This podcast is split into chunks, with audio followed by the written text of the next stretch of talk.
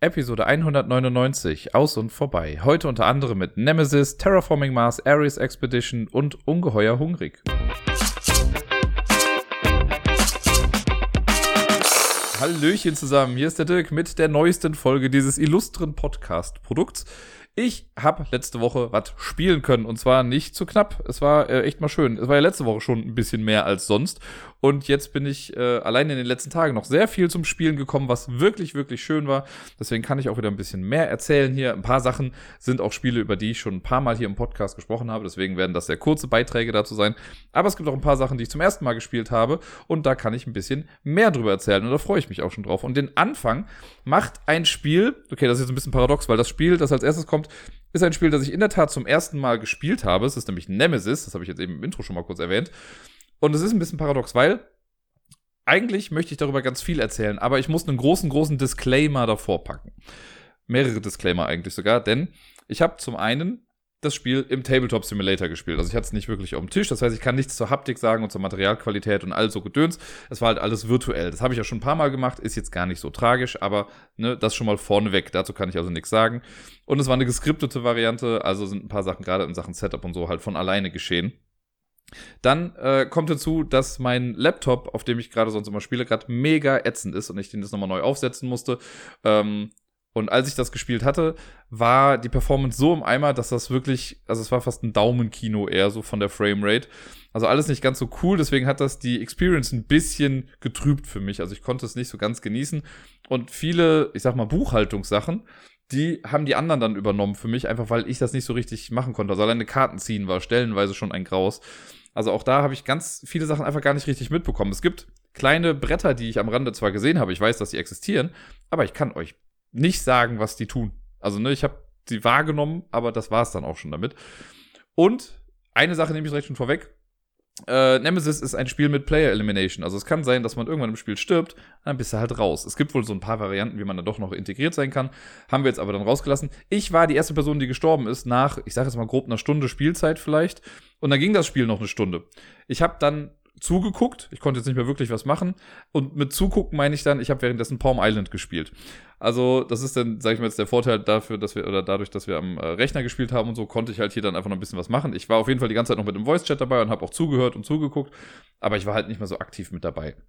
Natürlich ein bisschen schade, aber habe das mal so ein bisschen im Hinterkopf. Deswegen wird das Ganze jetzt eher wirklich nur so ein Ersteindruck mit so einem kleinen Erfahrungsbericht vielleicht noch, weil ich kann mich jetzt bei weitem nicht mehr an irgendwie alle Regeln erinnern, die da irgendwie mit drin sind oder an alle Phasen, weil das schon eine ganze Menge ist. Insgesamt, auch wenn das Spiel eigentlich, finde ich, in seinen Grundprinzipien recht simpel ist. Der äh, gute Fudel, der hat dazu nämlich mal eingeladen, der hatte schon mehrere Runden irgendwie gestartet über den Discord und hat, irgendwie hat es nie bei mir geklappt, aber dieses eine Mal ging es dann irgendwie. Ich meine, wir haben es am Dienstag, glaube ich, gespielt. Da war äh, Miepel dann zwar hier, aber sie war dann im Bett und dann konnte ich mich an den Rechner setzen und das dann mitspielen. Und ja, dann schon mal die Regeln erklärt. Und das grundlegende Prinzip ist eigentlich relativ simpel. Das Ganze basiert ja quasi auf dem ganzen Alien-Franchise. Das heißt halt nicht Alien, weil sie die Rechte nicht dafür haben. Deswegen heißt das Ganze Nemesis. Wir sind auf einem Raumschiff und wachen gerade so aus dieser Kryostasis irgendwie auf und sind ein bisschen orientierungslos, wissen also gar nicht, was genau wo in diesem Schiff irgendwie ist. Es wird dann so repräsentiert, dass alle Räume erstmal face down sind. Das sind so Plättchen, die erstmal umgedreht da liegen und die kann man so nach und nach aufdecken, um das Schiff dann eben zu erkunden. Und dann laufen wir da halt eben so ein bisschen rum und immer wenn man in Räume reingeht, muss man ähm, einen, oder fast immer, muss man einen Geräuschwürfel würfeln. Und je nachdem, was man da würfelt, kommen dann so Geräuschmarker dann in so verschiedene Gänge rein. Und sollte es mal dazu kommen, dass in einen Gang oder so ein zweiter Geräuschmarker reinkommt, dann kommen die Aliens oder die Nemesis, Nemesis, Nemesisse. Das ist ein äh, berühmtes Problem, das schon in Buffy mal thematisiert wurde. Was ist eigentlich der Plural von Nemesis? Weil es kann ja eigentlich streng genommen immer nur einen Nemesis geben. Naja, ist auch egal. Die Aliens kommen dann und dann ist man eigentlich schon am Arsch. Zumindest war ich dann am Arsch, weil ich wurde überall, wo ich hingegangen bin, waren Aliens, die haben mich kaputt gemacht und die waren ziemlich böse und ich habe noch gesagt, bitte nicht schubsen, ich habe Eiran im Rucksack, aber naja, was willst du machen? Ähm, ja, das heißt, man läuft rum, man erforscht das Schiff und eigentlich möchte man genau eine Sache machen. Man möchte nämlich mit diesem Schiff Richtung Erde fliegen. Dafür muss man vorne im Bordcomputer gucken, ob wir überhaupt den richtigen Kurs eingestellt haben. Das ist nämlich am Anfang recht zufällig. Es gibt vier verschiedene äh, Richtungen, wo das Schiff hinfahren kann. Und es gibt so eine geheime Navigationskarte. Wenn man sich die anguckt, da sieht man dann, welcher der vier Kurse der Kurs Richtung Erde ist. Das sind durch ABCD, glaube ich, einfach gekennzeichnet. Und das möchte man natürlich im besten Fall richtig einstellen. Hinten im Schiff gibt es drei Triebwerke, von denen mindestens zwei funktionieren müssen. Die können halt entweder funktionieren oder nicht funktionieren. Wenn sie nicht funktionieren, muss man sie halt reparieren, sodass mindestens zwei davon laufen. Wenn das gegeben ist, yay, voll gut, dann können wir Richtung Erde fliegen. Nun ist aber das Problem, weil ich habe ja eben schon gesagt, es gibt ja Player Elimination. Das ist jetzt nicht nur zwingend, weil die Aliens irgendwann kommen. Wenn die kommen, ist halt erstmal scheiße, weil die greifen einen dann an und dann muss man kämpfen oder weglaufen. Meistens ist Weglaufen die klügere Option. Ich habe es 15 Mal gemacht, bin trotzdem gestorben am Ende. Oder Menschen. Menschen sind sowieso immer das größte Problem bei sowas. Und so auch in diesem Spiel. Denn sobald das erste Alien auftaucht, muss man sich für ein Ziel entscheiden. Man bekommt zu Beginn des Spiels zwei Ziele auf die Hand. Eins ist das ganz klar kooperative Ziel. Sowas wie, yo, wir fliegen zur Erde, wir retten alle und wollen da hinkommen oder so. Und es gibt ein Arschlochziel. Das Traitor-Ziel sozusagen. Das, für eins von beiden muss man sich dann entscheiden. Und bei mir war das Traitor-Ziel, ich habe mich dann sogar auch für das Traitor-Ziel entschieden. Nämlich entweder ich bin der einzige Überlebende, ja, Pustekuchen, ich war der Erste, der tot war. Oder äh, Charakter Nummer 4 überlebt nicht. Man kriegt am Anfang quasi so eine Spielerzahl zugewiesen und äh, ich war zum Beispiel die 1 und äh, Fudel war, glaube ich, die 4. Und deswegen war mein Ziel, dass Fudel nicht überlebt. Ich habe Fudel nicht einmal im ganzen Spiel getroffen, weil wir in komplett unterschiedliche Richtungen gegangen sind und dann war er und noch der der quasi alles äh, zerstören wollte und sonst irgendwas gemacht hat. Das hat alles nicht so hingehauen.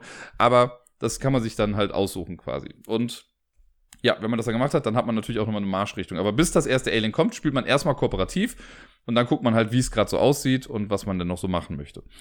Man bewegt sich also dann durch dieses Schiff und das ist eigentlich auch ein sehr simples System, was man als, als ähm, ja, Mitspielender eigentlich so macht, denn man hat eine Kartenhand von fünf Karten, also insgesamt hat man ein Deck aus zehn Karten. Ähm, und das ist, glaube ich, immer so ein bisschen charakterspezifisch aufgebaut. Man sucht sich am Anfang halt so einen Charakter aus. Ich war, glaube ich, der, äh, der Mechanik, der halt besser im Reparieren ist als andere. Und äh, dann hat man noch so ein paar Bonusaktionen irgendwie, die man dann machen kann oder Aktionen, die andere eben nicht machen können. Man hat eine Kartenhand aus fünf Karten aus seinem Deck, das wird halt gemischt, man zieht dann Karten. Und auf den Karten sind Aktionen drauf. Ähm, und es gibt so Basic Actions, sowas wie einen Raum weitergehen. Das ist zum Beispiel, wenn, wenn ich einen Raum weitergehen möchte, kostet das eine Karte. Das heißt, ich muss, will die Aktion machen, muss eine Karte dann auf den Ablagestapel werfen. Ähm, manche Aktionen auf den Karten selbst kosten keine weitere Karte, aber es gibt auch Karten, die spielt man aus und muss zusätzlich noch weitere Karten ausspielen, um dann die jeweilige Aktion zu machen. Das heißt, man muss ein bisschen haushalten mit seinen Karten und gucken, okay, wie kann ich das meiste rausholen. Wenn man am Zug ist, hat man noch zwei Aktionen. Man muss auch, soweit ich weiß, zwei Aktionen machen. Also man kann jetzt nicht einfach sagen, nö, ich warte oder so, sondern ne, wenn man dran ist, macht man zwei Aktionen. Oder man passt. Wenn man sagt, man passt, dann ist man für den Rest der Runde erstmal raus. Und am Ende gibt es dann noch halt so eine, ich sag mal, so eine Buchhaltungsphase, wo noch ein paar Sachen geschehen. Da kann man dann eventuell noch einen kleinen Bonus haben, wenn man noch Karten auf der Hand hat. Aber eigentlich will man ja die Karten benutzen, um möglichst viel zu schaffen. Ähm, genau. Und die Zugreihenfolge, die ändert sich quasi nicht. Es gibt halt die, die Reihenfolge der Mitspielenden. Ne, durch, die, ähm, durch die Zahl am Anfang wird das gegeben. Also ich war halt die Eins, deswegen war ich am Anfang dann Startspieler. Und danach wechselt dann aber der, ähm, der Spielermarker quasi dann immer ein bisschen weiter, immer dann zur zweiten Person, dann zur dritten, dann zur vierten und so weiter und so fort. Also geht nicht zwingend jetzt im Uhrzeigersinn, sondern immer anhand dieser Zahl, die man dazu gewiesen bekommen hat. Die Initiative-Leiste, so könnte man es vielleicht nennen. Ja, dann machen also quasi alle mal ihre Aktionen, laufen rum, decken Räume auf, hoffen, dass keine Aliens kommen. Wenn sie kommen, dann kann man gegen die kämpfen mit bestimmten Aktionen. Man wird dann manchmal verwundet und mit den Wunden, das war halt auch das, was mein Downfall war in dem Spiel, ähm, es gibt leichte Wunden zum Beispiel. Wenn man das erste Mal eine leichte Wunde bekommt, dann legt man einfach so einen roten Würfel auf das Feld für leichte Wunde. Eine zweite leichte Wunde ist auch noch total in Ordnung. Aber wenn ich das dritte Mal eine leichte Wunde bekomme, dann habe ich auf einmal eine schwere Verletzung.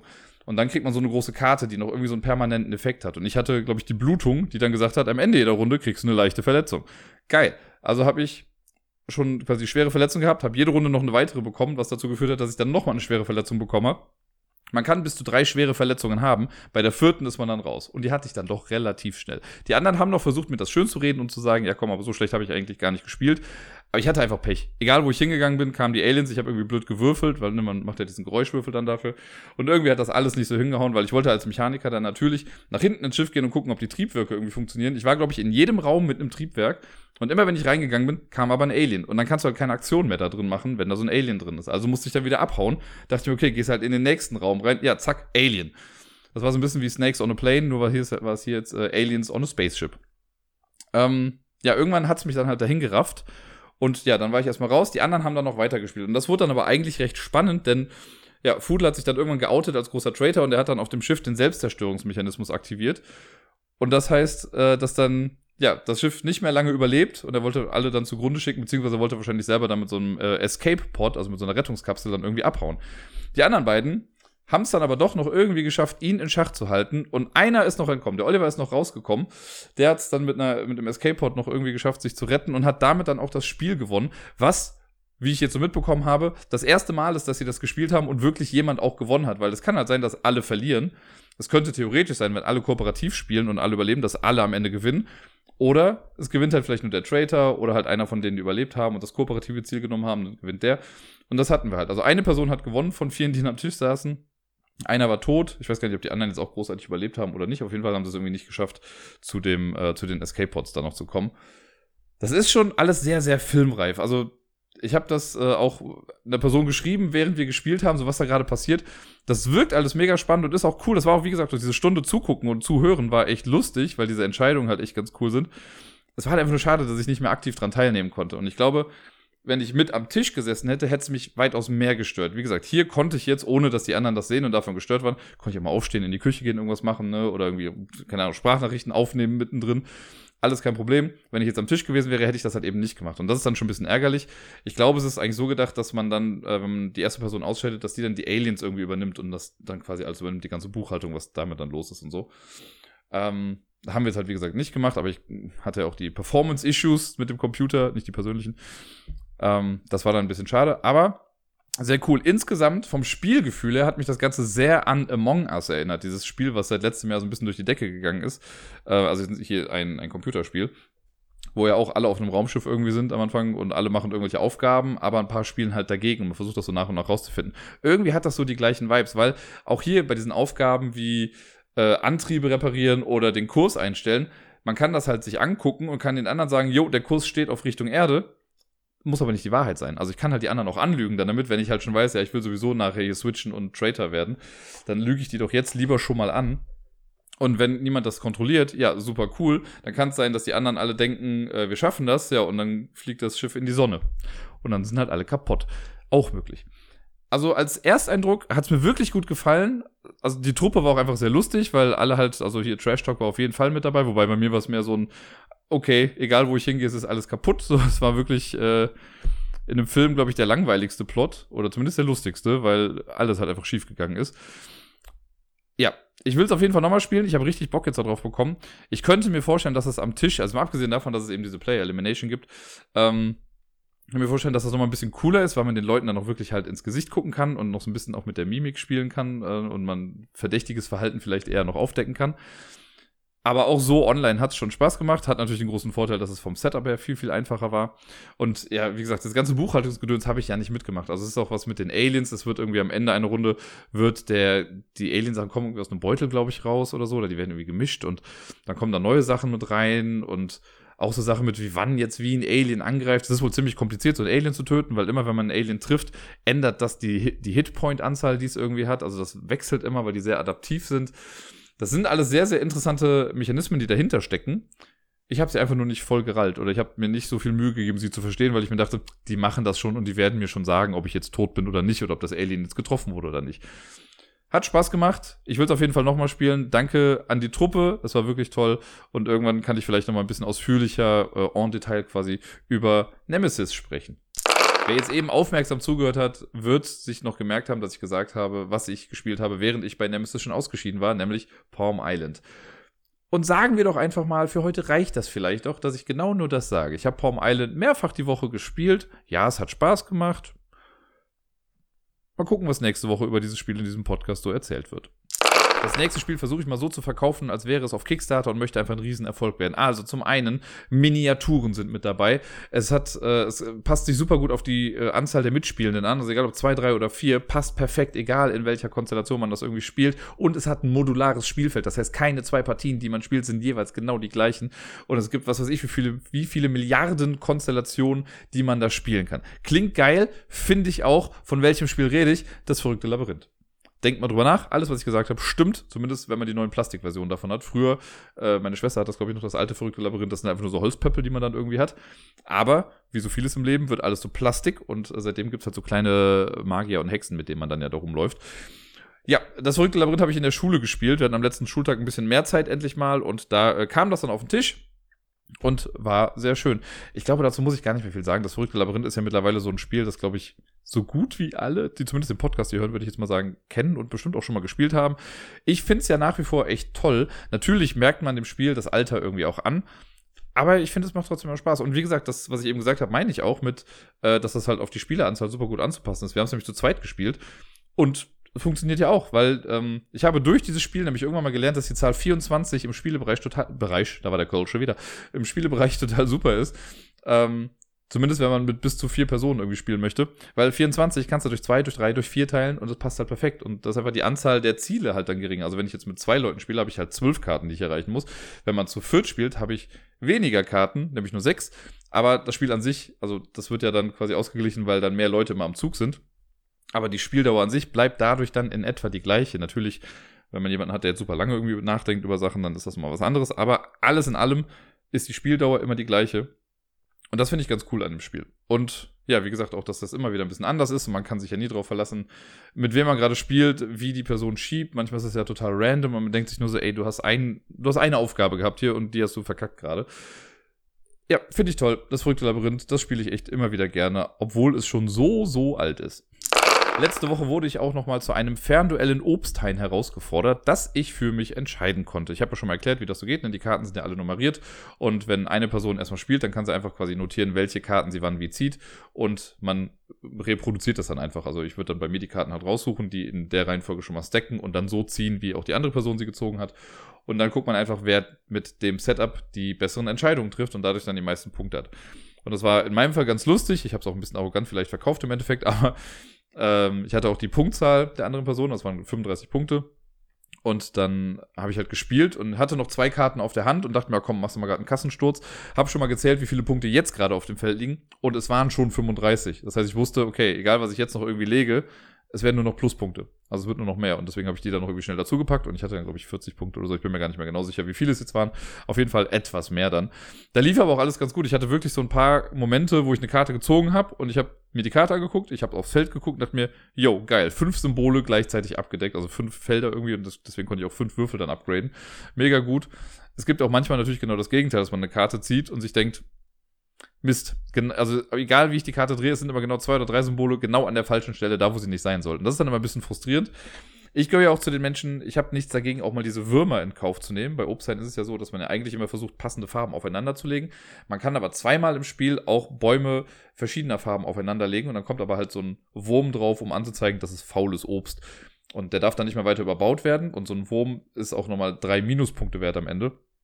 Aber manchmal ist das nicht schlecht, das zu machen, weil wenn ich jetzt weiß, zum Beispiel, okay, wenn ich eine Karte jetzt hinlege und ich kriege insgesamt ein Plus von acht Punkten und einen Wurm, dann habe ich halt einen Plus von fünf Punkten irgendwie. Also es ist immer noch eine Stufe nach oben. Man sollte das jetzt nicht direkt am Anfang machen, wenn man sich damit ins Minus bringt. Aber es kann hin und wieder taktisch irgendwie ganz klug sein, so einen Wurm einfach mal in Kauf zu nehmen. Manchmal geht es ja dann doch irgendwie ganz schnell. Ihr erinnert euch vielleicht noch, dass ich letzte Woche davon erzählt habe, dass ich zum ersten Mal Terraforming Mars gespielt habe und dass es mir auch echt gut gefallen hat. Äh, so gut, dass ich mir auch schon die Steam-Version geholt habe und die letzte Woche auch direkt ein paar Mal noch testen konnte. Also ich habe sie einmal im Solo-Modus gespielt und zweimal dann auch noch im kompetitiven Modus. Was mir auch beides sehr viel Spaß gemacht hat. Ich habe einmal knapp gewonnen und einmal hart auf den Sack bekommen. Äh, aber trotzdem war es ganz cool und es gefällt mir wirklich gut. Ich habe aber, nachdem ich das dann ja gespielt hatte, schon mal so ein bisschen recherchiert und dachte mir so, okay, ja, fuck, Terraforming Mars ist schon ein Spiel, was ich irgendwie cool finde und wahrscheinlich möchte ich es auch hier haben. Und dann habe ich mal geschaut und war ein bisschen entsetzt ob des Preises, weil es irgendwie, keine Ahnung, ich habe jetzt beim großen A geguckt, ist eigentlich ein kleines A, aber ihr wisst, was ich meine. Ähm, und da waren es dann irgendwie, ich glaube, 75 Euro und ich dachte so, okay, krass. Das, damit habe ich echt nicht gerechnet, dass es so teuer gerade irgendwie ist. Ich weiß nicht, ob das schon immer so teuer war oder ob das jetzt gerade ist, weil es irgendwie nicht so gut verfügbar ist, wie auch immer. War auf jeden Fall eine ganze Menge Geld. Dann habe ich es erstmal ein bisschen überlegt generell mal so ein bisschen recherchiert, was es da noch so alles gibt. Und dann fiel mir doch ein, ah, warte mal, dieses Jahr kam doch eine neue Version quasi davon raus, äh, die Ares Expedition. Und habe dazu mir ein bisschen was angeguckt, also Reviews durchgelesen und auch Videos geguckt und sowas dazu. Und habe dann für mich entschieden, ich glaube, für mich hier zu Hause ist das die bessere Version von Terraforming Mars. Ich will es gar nicht werten, welche Version an sich vom Spiel besser ist, aber für mich persönlich hier jetzt gerade äh, ist es das Bessere. Und da habe ich dann zugeschlagen. Es war zwar immer noch irgendwie teuer, aber günstiger als das andere konnte ich dann gut mit mir vertreten, war dann jetzt mein Weihnachtsgeschenk von mir an mich. Muss man ja auch mal machen, ne? Ich habe mich ja ganz lieb. Und äh, Nächstenliebe fängt ja bei mir selbst auch erstmal an. Und deswegen äh, kam es dann irgendwie zwei Tage später auch irgendwie an und hab's dann bisher jetzt zweimal solo gespielt. Und es gefällt mir richtig gut. Und das Lustige ist halt einfach, was ist das Lustige? Aber es ist halt wirklich Terraforming Mars sehr, sehr gestreamlined, sehr runtergebrochen. Also noch nicht mal sehr runtergebrochen, aber es ist einfach vieles vereinfacht. Und was ich lustig finde auch, ich habe das glaube ich schon mehrfach gesagt, dass ich irgendwas hier lustig finde, ich weiß, niemand lacht. Aber auf der Box steht halt drauf, dass das die Kartenspielversion ist davon quasi. Also ne, die ein Terraforming Mars Card Game.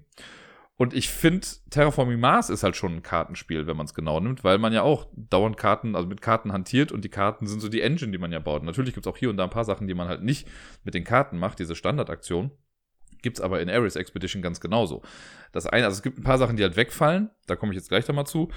Aber alles in allem ist das halt beides ein Kartenspiel. Nur, dass man halt hier in Ares Expedition die Karten etwas besser erkennen kann. Die sind ein bisschen cooler Design, finde ich. So das ganze grafische Layout von Ares Expedition gefällt mir viel besser als das von Terraforming Mars. Das habe ich beim letzten Mal, glaube ich, auch gesagt, dass ich finde, dass die Karten sehr inkonsistent sind. Also man hat halt Karten, die super schöne Illustrationen drauf haben und dann hast du halt ein Foto von einem Hund. Nicht, dass ein Hund jetzt auch irgendwie scheiße aussieht, ne? aber es ist halt einfach nur ein Foto.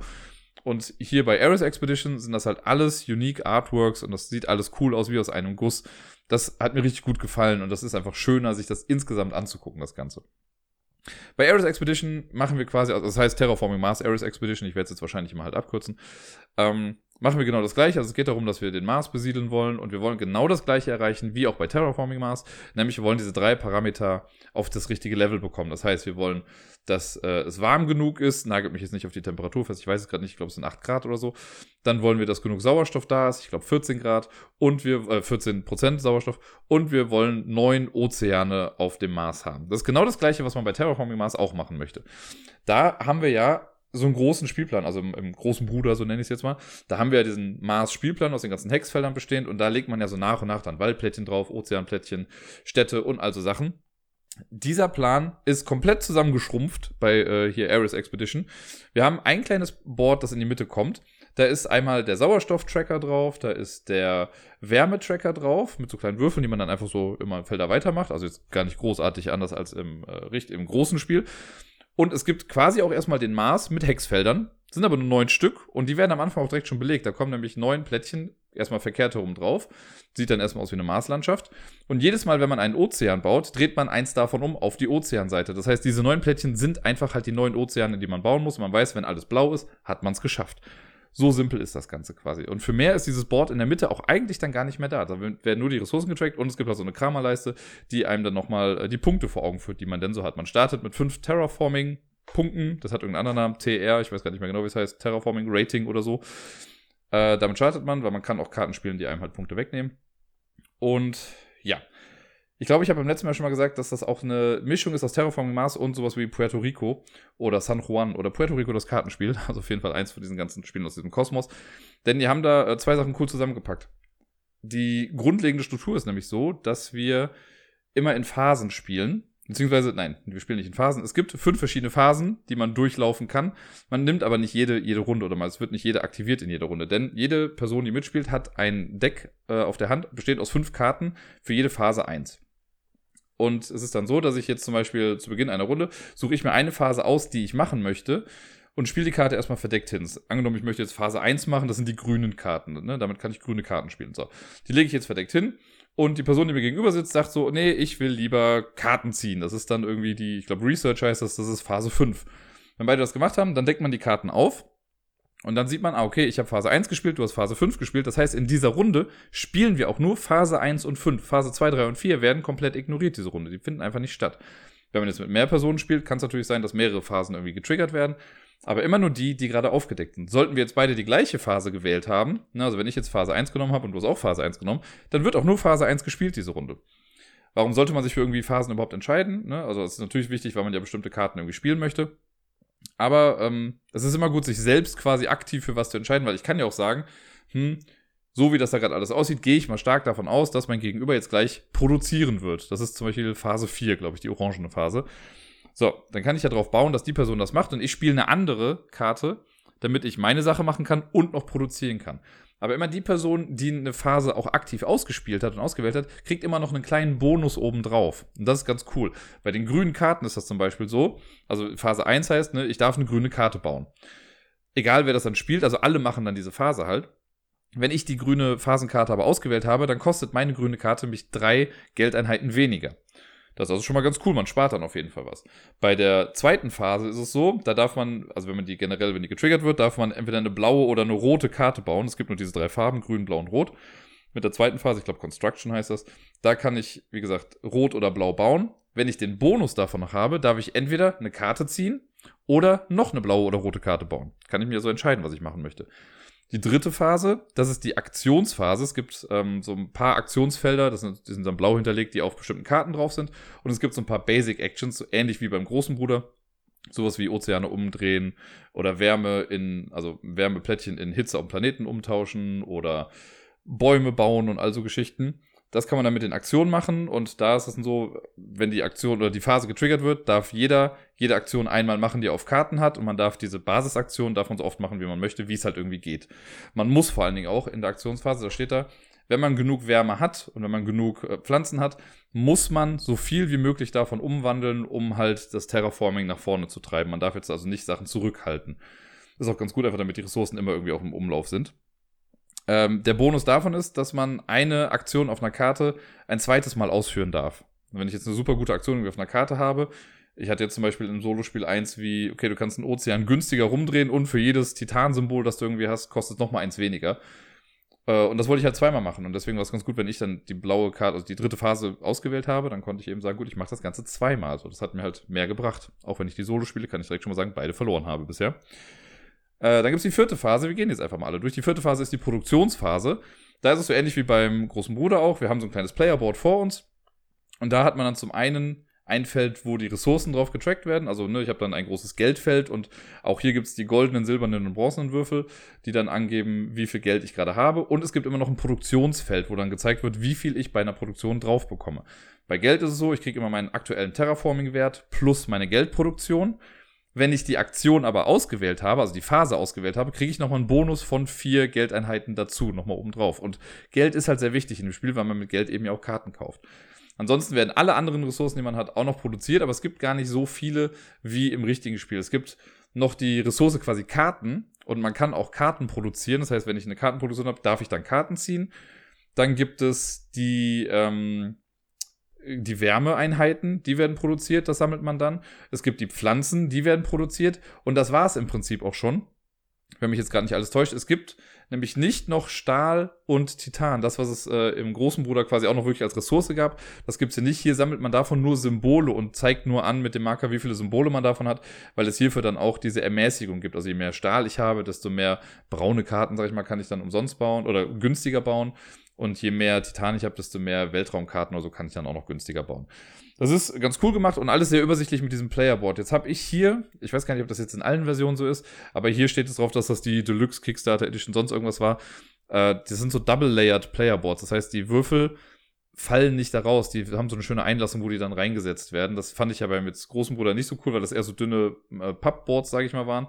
Und wenn man da irgendwie blöd gegenkommt, dann ist das alles auf einmal verschoben. Hier ist das Risiko dafür viel geringer, weil die Würfel da halt richtig schön reinpassen. Das ist einfach viel edler irgendwie gemacht. Ich glaube, es gibt aber auch die Target-Version zum Beispiel in Amerika, wo das auch einfach nur diese Pappdinger sind. Dafür ist das Spiel aber auch ein bisschen günstiger dann. Das war die vierte Phase, die Produktion. Und die letzte Phase ist die Research-Phase. Die ist relativ simpel. Wenn ich die spiele, äh, oder wenn die generell ausgeführt wird, dann dürfen alle Personen in dieser Phase zwei Karten vom Stapel ziehen und eine davon behalten. Wenn man die Karte aber aktiv selber ausgewählt hat, dann darf ich drei zusätzliche Karten ziehen und auch eine zusätzliche Karte behalten. Also fünf Karten ziehen, zwei Karten behalten. Das sind alle Phasen, die man machen kann. Und es gibt noch die Regel, dass man nie zweimal die gleiche Phase hintereinander auswählen kann. Also wenn ich jetzt die grüne Karte gespielt habe, die grüne Phase, also Phase 1, kann ich nicht nächste Runde nochmal Phase 1 machen, sondern ich muss erst eine andere Karte spielen, dann nehme ich die wieder auf meine Hand und so weiter und so fort. Wenn man das Spiel startet, hat man acht Handkarten auf der Hand. Es gibt auch hier wieder einen großen Stapel von äh, Produktionskarten oder ich weiß gar nicht genau, Projektkarten heißen die, glaube ich, hier. Die werden einfach durchgemischt am Anfang, ist auch ganz cool gemacht. Da steht in den Regeln drin, weil das halt so ein großer Stapel ist und das ist immer doof, das zu mischen. Da steht, macht euch keine Gedanken darüber, die Karten sind vorgemischt. Also man kann einfach quasi loslegen. Ich habe sie trotzdem gemischt, weil why not? Hat ja Zeit. Aber man kann sie theoretisch einfach auspacken, hinlegen, fertig. Und man hat dann acht Karten auf der Hand. Anders wie beim großen Bruder ist es dann hier auch so, dass wir nicht Karten kaufen müssen, sondern wir behalten einfach alle acht Karten auf der Hand, die wir da haben. Und generell kann man auch immer im Spiel, das ist keine Extraktion, wenn ich was bezahlen muss, kann ich auch in Handkarten bezahlen. Jede Karte, die ich abgebe, gibt mir drei Geld. Und auch, was ich sehr cool finde, was oft bei Spielen nicht ist, also in diese Richtung, wenn ich zum angenommen, ich muss eine Karte kaufen oder ich will eine Karte kaufen, die mich acht Geldeinheiten kostet und ich bezahle das mit drei Karten, also gibt mir quasi neun, dann kriege ich das Wechselgeld als Würfel quasi wieder. Also ich kriege das als Ressource trotzdem nochmal zurück. Ich kann überzahlen und kriege den Rest wieder. Bei ganz vielen anderen Spielen ist es ja so, wenn man überzahlt, hast du halt Pech gehabt, aber hier gibt es das Wechselgeld zurück. Finde ich sehr cool. Ähm, da muss man sich also nicht ganz so viele Gedanken machen, weil das Geld einfach nicht verschwindet dann dadurch. Die Karten auf der Hand, äh, habe ich eben schon gesagt, es gibt drei verschiedene Farben. Es gibt die grünen Karten, das sind so größtenteils Produktionsgebäude. Blaue Karten haben meistens Aktionen drauf oder Effekte und rote Karten sind so Events mit so Einmalsachen in der Regel. Äh, die sind oft ein bisschen teurer, aber dadurch kann man dann das Terraforming auch gut nach oben treiben. Es wird gesagt in den Regeln, dass es ganz klug ist, wenn man die Karten in zwei Reihen quasi aufteilt. Also wenn man die obere Reihe nur grüne Karten zum Beispiel macht und die Reihe darunter dann nur blaue und rote Karten. Oder eigentlich steht da nur die blauen und rot kann man sich aussuchen, ob man das in eine der beiden Reihen reinpackt. Ich habe es jetzt immer so gemacht, dass ich alle grünen Karten in einer Reihe hatte und dann blau und rot in einer. Auf den grünen Karten sind meistens halt Produktionssachen drauf, sowas wie produziere zwei Wärme oder Pflanzen oder Geld oder wie auch immer. Und das ist auch nett gemacht, weil jetzt durch dieses neue Kartenlayout, das es in Ares Expedition gibt, ist das super übersichtlich. Man kann die so wunderbar quasi, man legt die erste Karte hin, dann immer rechts so ein bisschen versetzt die Karte dran, dann sieht man alle Symbole, die man hat, man sieht die Produktion, die äh, Effekte auf den Karten selbst sieht man dann meistens nur einmal, aber so diese Einmaleffekte sind ja eh wurscht, so die liest man dann, macht das und dann ist gut und später sind nur die Symbole wichtig. Und man kann zu jeder, jedem Zeitpunkt im Spiel auch immer seine eigene Produktion nochmal überprüfen, weil sich das komplett aus den Symbolen ergibt, die da eben sind. Manchmal muss man halt ein bisschen rumrechnen. Ich hatte jetzt heute zum Beispiel den Fall, also ich habe es noch einmal solo gespielt heute, äh, dass meine Geldproduktion, ich hatte eine Karte, die mir plus drei in jeder Produktionsphase gibt und dann eine, die mir ein Geld pro zwei braune Karten oder so gibt. Und je mehr braune Karten man spielt, desto mehr Geld gibt es ja. Das passt sich dann immer wieder an und da muss man halt immer nochmal nachzählen und so, aber das kann man wunderbar tracken und ist schön übersichtlich und es macht echt Spaß, damit zu spielen. Grundlegend vom Spielflow ist es halt wirklich einfach so, dass wir versuchen, möglichst viele Karten zu bauen. Gerade am Anfang möchte man ja seine Engine irgendwie ans Laufen bekommen und viel produzieren. Äh, und im Solo-Spiel ist es so, dass wir quasi fünf Runden Zeit haben, um alle äh, Terraforming-Parameter nach oben zu treiben. Und es gibt dann so einen Dummy-Player quasi, es wird von einem anderen Spieler, werden diese fünf Phasenkarten genommen, die werden gemischt und dann so nach und nach aufgedeckt, äh, um halt zu simulieren, okay, diese Phasen machen wir dann auch. Wenn man alle fünf Karten durch hat, dann geht es quasi eine Runde weiter. Das macht man viermal und in der fünften Runde darf man sich die Reihenfolge dieser Phasenkarten noch selbst ausdenken. Aber am Ende davon muss man eben halt alle drei äh, Parameter dann oben haben. Und das habe ich jetzt beide Male nicht geschafft. Beim ersten Mal hat mir, glaube ich, nur noch ein oder zwei Schritte in der Oxygen-Anzeige, also in der Sauerstoffanzeige gefehlt. Und heute war es noch viel kaputter, da hat mir ganz viel gefehlt. Ich glaube, also die Ozeane habe ich gehabt. Aber mir haben noch ein paar Schritte bei, auf beiden anderen äh, Parametern irgendwie ein bisschen gefehlt. Das war ein bisschen schade, aber macht trotzdem Spaß. Und ja, also diese, dafür, dass jetzt Terraforming Mars, ich glaube, äh, das, das physische Spiel, was ich gespielt habe, das hatte, glaube ich, circa zwei Stunden gedauert. Hier Ares Expedition habe ich jetzt zumindest im Solo-Modus in glaub, 45 Minuten oder so durchgespielt. Und ich glaube, es dauert nicht viel länger, wenn man es mit mehr Leuten spielt, vielleicht eine Stunde. Weil es wird auch klar in den Regeln gesagt, diese ganzen Phasen macht man halt gleichzeitig.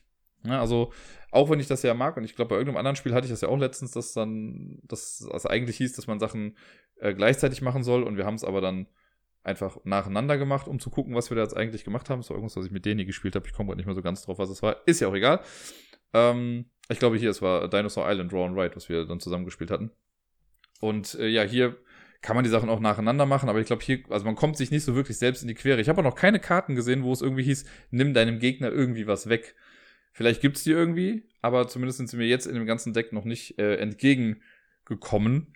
Vielleicht ist es einfach ein netteres Spiel, kann ja auch sein.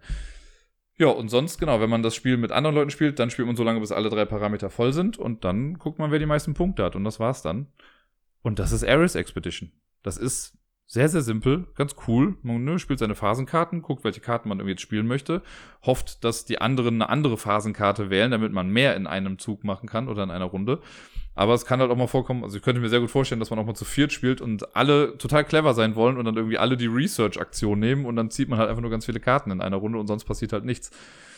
Das, äh, ja, ist cool. Also wie gesagt, vom grafischen Design habe ich ja auch schon eben erwähnt, gefällt mir das richtig gut. Es macht echt Spaß, sich das alles anzugucken. Und äh, wenn man das Große jetzt auch schon mal gespielt hat, dann wird man vieles wiederentdecken. Also die haben natürlich auch viele Kartennamen einfach eins zu eins kopiert.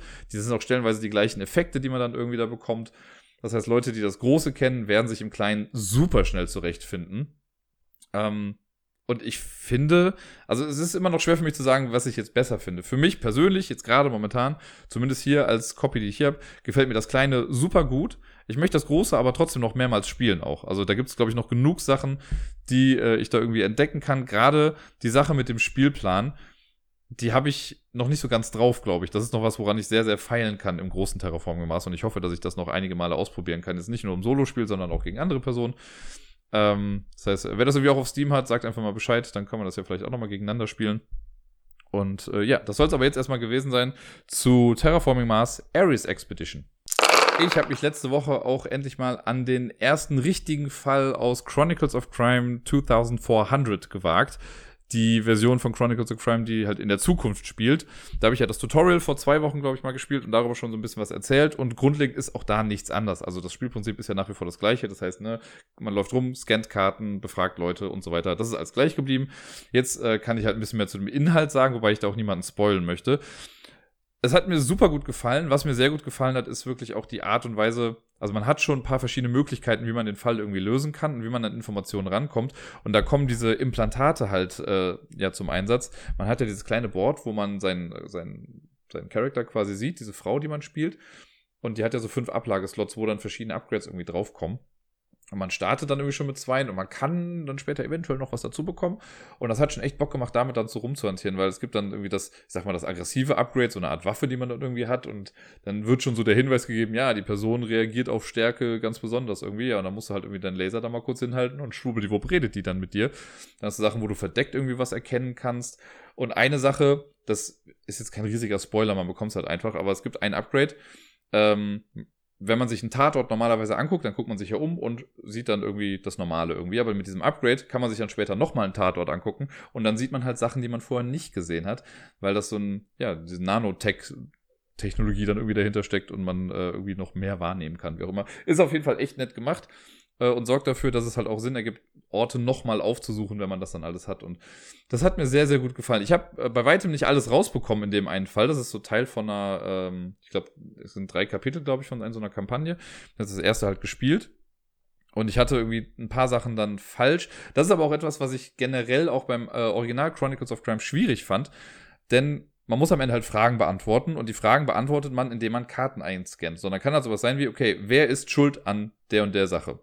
Und dann musst du die eine Karte finden, die es halt ist. So, und jetzt gab es halt, also ganz einfach ist jetzt sowas wie, okay, wer hat Person XY umgebracht? So, wenn du das weißt, scannst du halt die Person ein.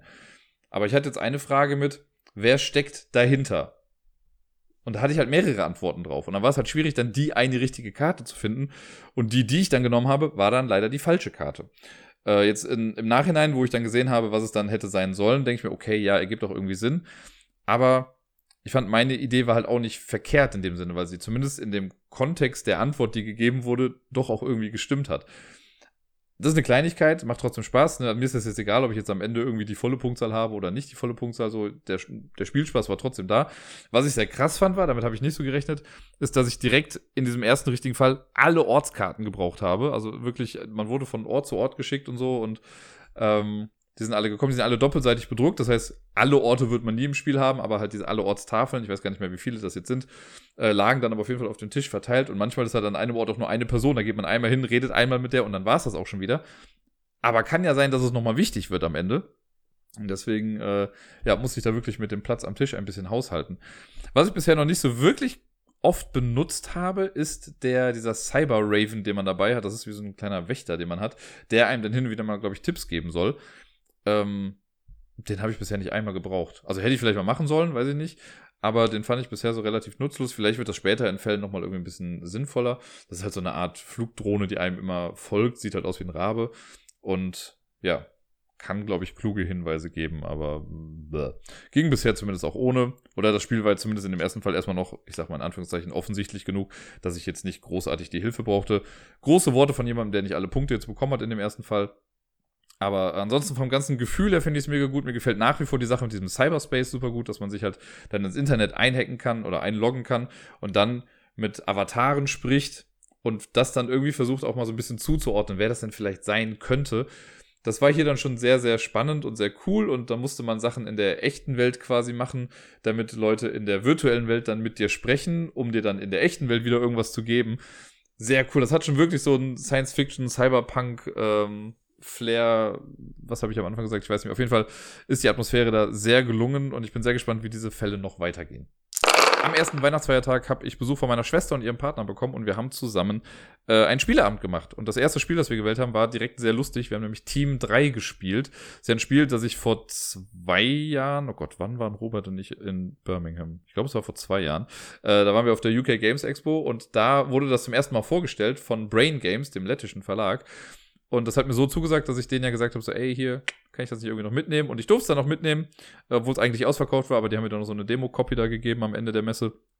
Äh, und da habe ich schon gesagt, ich bin mir so sicher, dass das Spiel gut wird, dass das auch nach Deutschland kommt. Und es kam dann auch nach Deutschland. Es ist bei weitem jetzt nicht der große Erfolg geworden, dem ich dem Spiel gönnen würde. Aber ich finde es trotzdem nach wie vor echt gut. Und gerade wenn man so ein bisschen ein Fable hat für Kommunikation, also Sachen, ist das einfach ein ganz, ganz großartiges Spiel. Und Team 3 ist perfekt, wenn man es mit drei Leuten spielt. Man kann es auch mit mehr Leuten spielen, aber dann muss man sich halt so ein bisschen abwechseln. Eine Person muss immer aussetzen. Das ist halt blöd. Deswegen ist es am besten einfach, wenn man zu dritt spielt. Und die Idee ist, äh, es gibt ja diese drei Affen mit hier nichts sehen, nichts hören, nichts sagen. Und diese Rolle nimmt man quasi ein. Es gibt eine Person, äh, also im Prinzip muss einfach etwas gebaut werden. Eine Person muss aus verschiedenen Bausteinen ein Konstrukt bauen. Diese Person sieht aber nichts, hat also die hat so eine Augenmaske auf oder muss, glaube ich, in der Standardversion muss man nur die Augen zu haben, aber ich habe halt äh, von irgendeiner Messe gab es dann diese Augenbinden noch mit dazu. Ähm, da hat man also auf jeden Fall die Augen zu und muss blind was bauen. Die Person, die weiß, was gebaut wird, die so eine Karte vor sich hat, wo drauf steht, was gebaut werden muss, die darf aber nicht reden.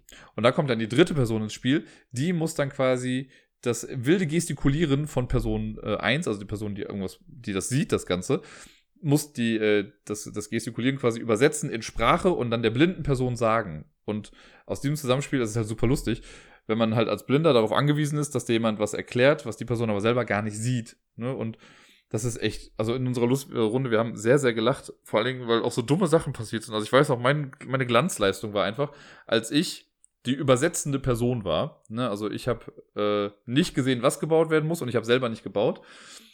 Und ich habe dann gezeigt bekommen, was gebaut werden muss und habe es der bauenden Person auch gezeigt erstmal und gar nicht geredet. Aber die hat mich ja gar nicht gesehen. Also es war, es hat für die ersten fünf Sekunden erstmal für sehr viel Konfusion gesorgt und ich dachte mir, hey, irgendwas passt hier gerade nicht und dann ist mir eingefallen, ach ja, ich muss ja reden. So.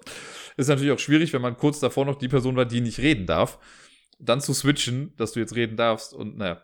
Ähm, wir haben auf jeden Fall, wir haben neun Durchgänge gemacht. Wir haben einmal so, dass wir, also wir haben drei, dreimal Level 1 Karten genommen, dreimal Level 2 Karten und dreimal Level 3 Karten.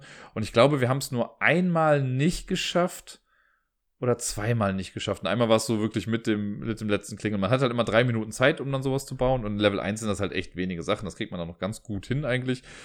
Äh, Level 2 sind dann schon ein paar mehr Sachen und Level 3 braucht man dann fast alle Steine, die irgendwie da drin sind. Das ist dann schon echt anstrengend. Und da muss man sehr, sehr gut und sehr effizient auch irgendwie kommunizieren. Man kriegt dann im Laufe der Zeit auch so ein bisschen raus, wie man ähm, ja, wie man am besten miteinander äh, kooperiert und wie man auch kommuniziert. Gerade mit den Gestiken, dass man sich auf so bestimmte Sachen irgendwie vielleicht auch einigt. Was halt sehr lustig war, ist, meine Schwester ist ja Sprachtherapeutin und sie hatte das größte Problem damit, nicht zu reden. Also das war einfach sehr lustig, weil es äh, war dann immer so in der Reihenfolge, dass wenn sie ähm, gesehen hat, was gebaut werden muss, war ich die Person, die es bauen musste. Und ich habe sie ja trotzdem immer gehört, weil sie dann oft meinte, nein und ach scheiße und und äh, das war sehr sehr lustig auf jeden Fall. Genauso die Glanzleistung wie ich, dass ich halt der blinden Person gestikuliert habe und so. Auch sehr klasse. Es gibt ja noch so eine, so diese Mini-Erweiterung da drin. Hier ist es, glaube ich, der Mind-Merge, dass man theoretisch zu fünft spielen kann und eine Person dann blind ist und zwei Sachen gleichzeitig bauen muss, einmal mit der linken Hand, einmal mit der rechten Hand und an jeder Hand sitzt quasi nochmal ein Team dann dahinter, das quasi auch nochmal versucht zu kommunizieren. Das haben wir, glaube ich, einmal ausprobiert, aber so schwierig war das dann im Endeffekt gar nicht. Äh, ich weiß, es gibt noch die rosane Edition, die hat dann nochmal eine andere Erweiterung da. Da weiß ich gar nicht mehr ganz genau, was das jetzt war. Da hat man, glaube ich, die Steine aus einer anderen Perspektive irgendwie gesehen, aber ganz genau weiß ich es jetzt nicht mehr.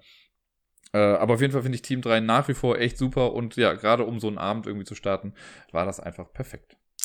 Das nächste Spiel habe ich im Sommer eigentlich schon echt häufig gespielt und dann hatte es aus guten Gründen erstmal eine lange Zeit Pause. Aber wir haben dann zu dritt mal eine Runde Soundjack gespielt. Meine Schwester hat das ein paar Mal halt irgendwie schon auf Fotos und so gesehen von mir und wollte das mal ausprobieren.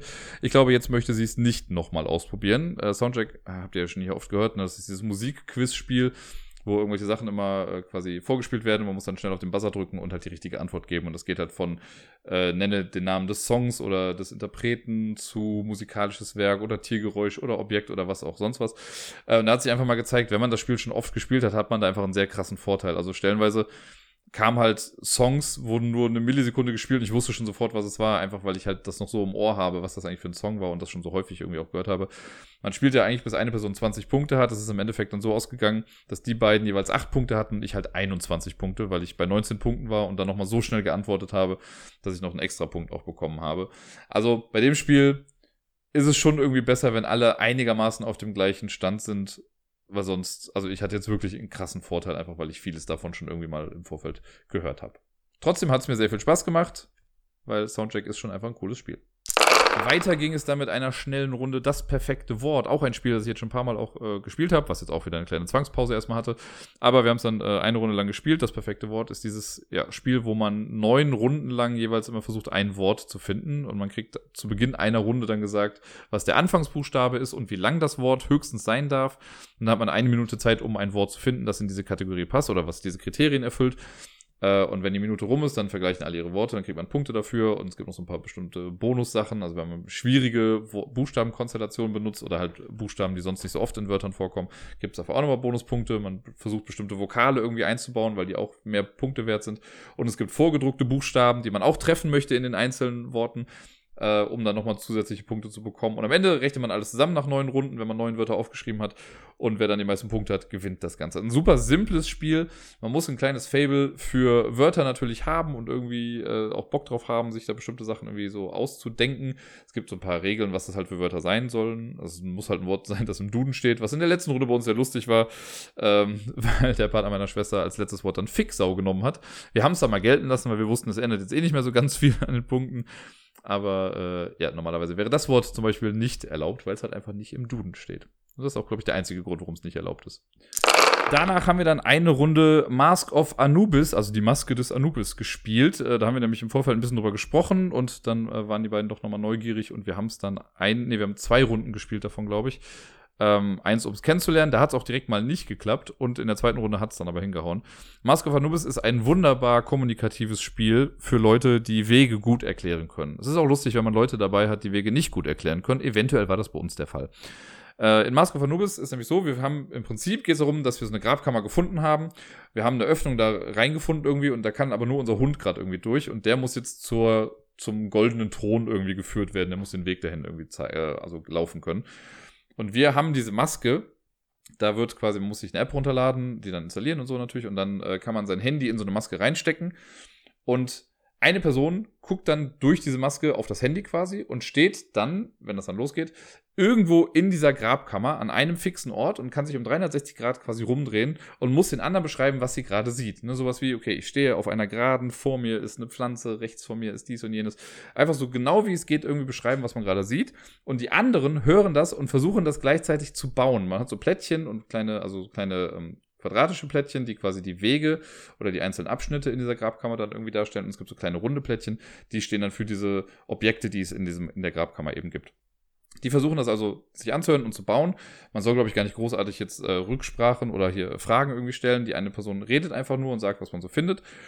Und nach einer Minute ist die Zeit dann, glaube ich, rum und dann verschwindet das Bild erstmal wieder. Und dann gibt man diese Maske an die nächste Person weiter. Und die nächste Person fängt dann auch an, steht dann in der gleichen Grabkammer, aber an irgendeiner anderen Stelle und beschreibt auch, was sie sieht.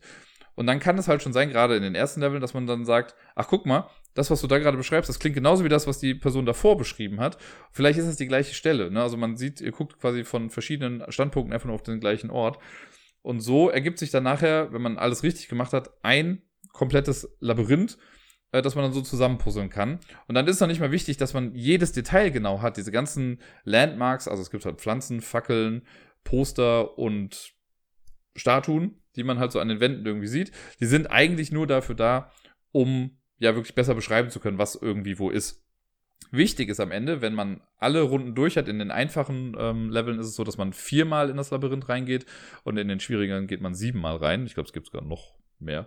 Ähm, am Ende muss der Hund einfach nur den richtigen Weg finden von seiner Startposition aus zum goldenen Thron. Wenn man das schafft, hat man das dann gewonnen. Und da wird dann eigentlich ein bisschen umständlich irgendwie, aber man holt dann die App aus der Maske raus, legt die dann hin und dann sagt einem die App, wie der Hund geht. Also sowas wie, er geht ein Feld nach vorne, er dreht sich nach rechts, er geht ein Feld nach vorne, er geht, dreht sich nach links, er geht ein Feld nach vorne und so weiter und so fort, bis er eben bei dem Thron ist und man muss das dann mit dem Hund auf dem gebauten Plan einfach nachgehen und wenn das genau aufgeht, dann hat man gewonnen. Es ist aber dann egal, ne, wenn der Hund jetzt irgendwie an einer T-Kreuzung vorbeigeht, also ne, geht auf die T-Kreuzung drauf und geht einfach geradeaus weiter, ist ganz egal, ob wir links jetzt den gleichen Kram haben wie auf der richtigen Karte oder nicht, ist irrelevant. Hauptsache der Hund findet den Weg.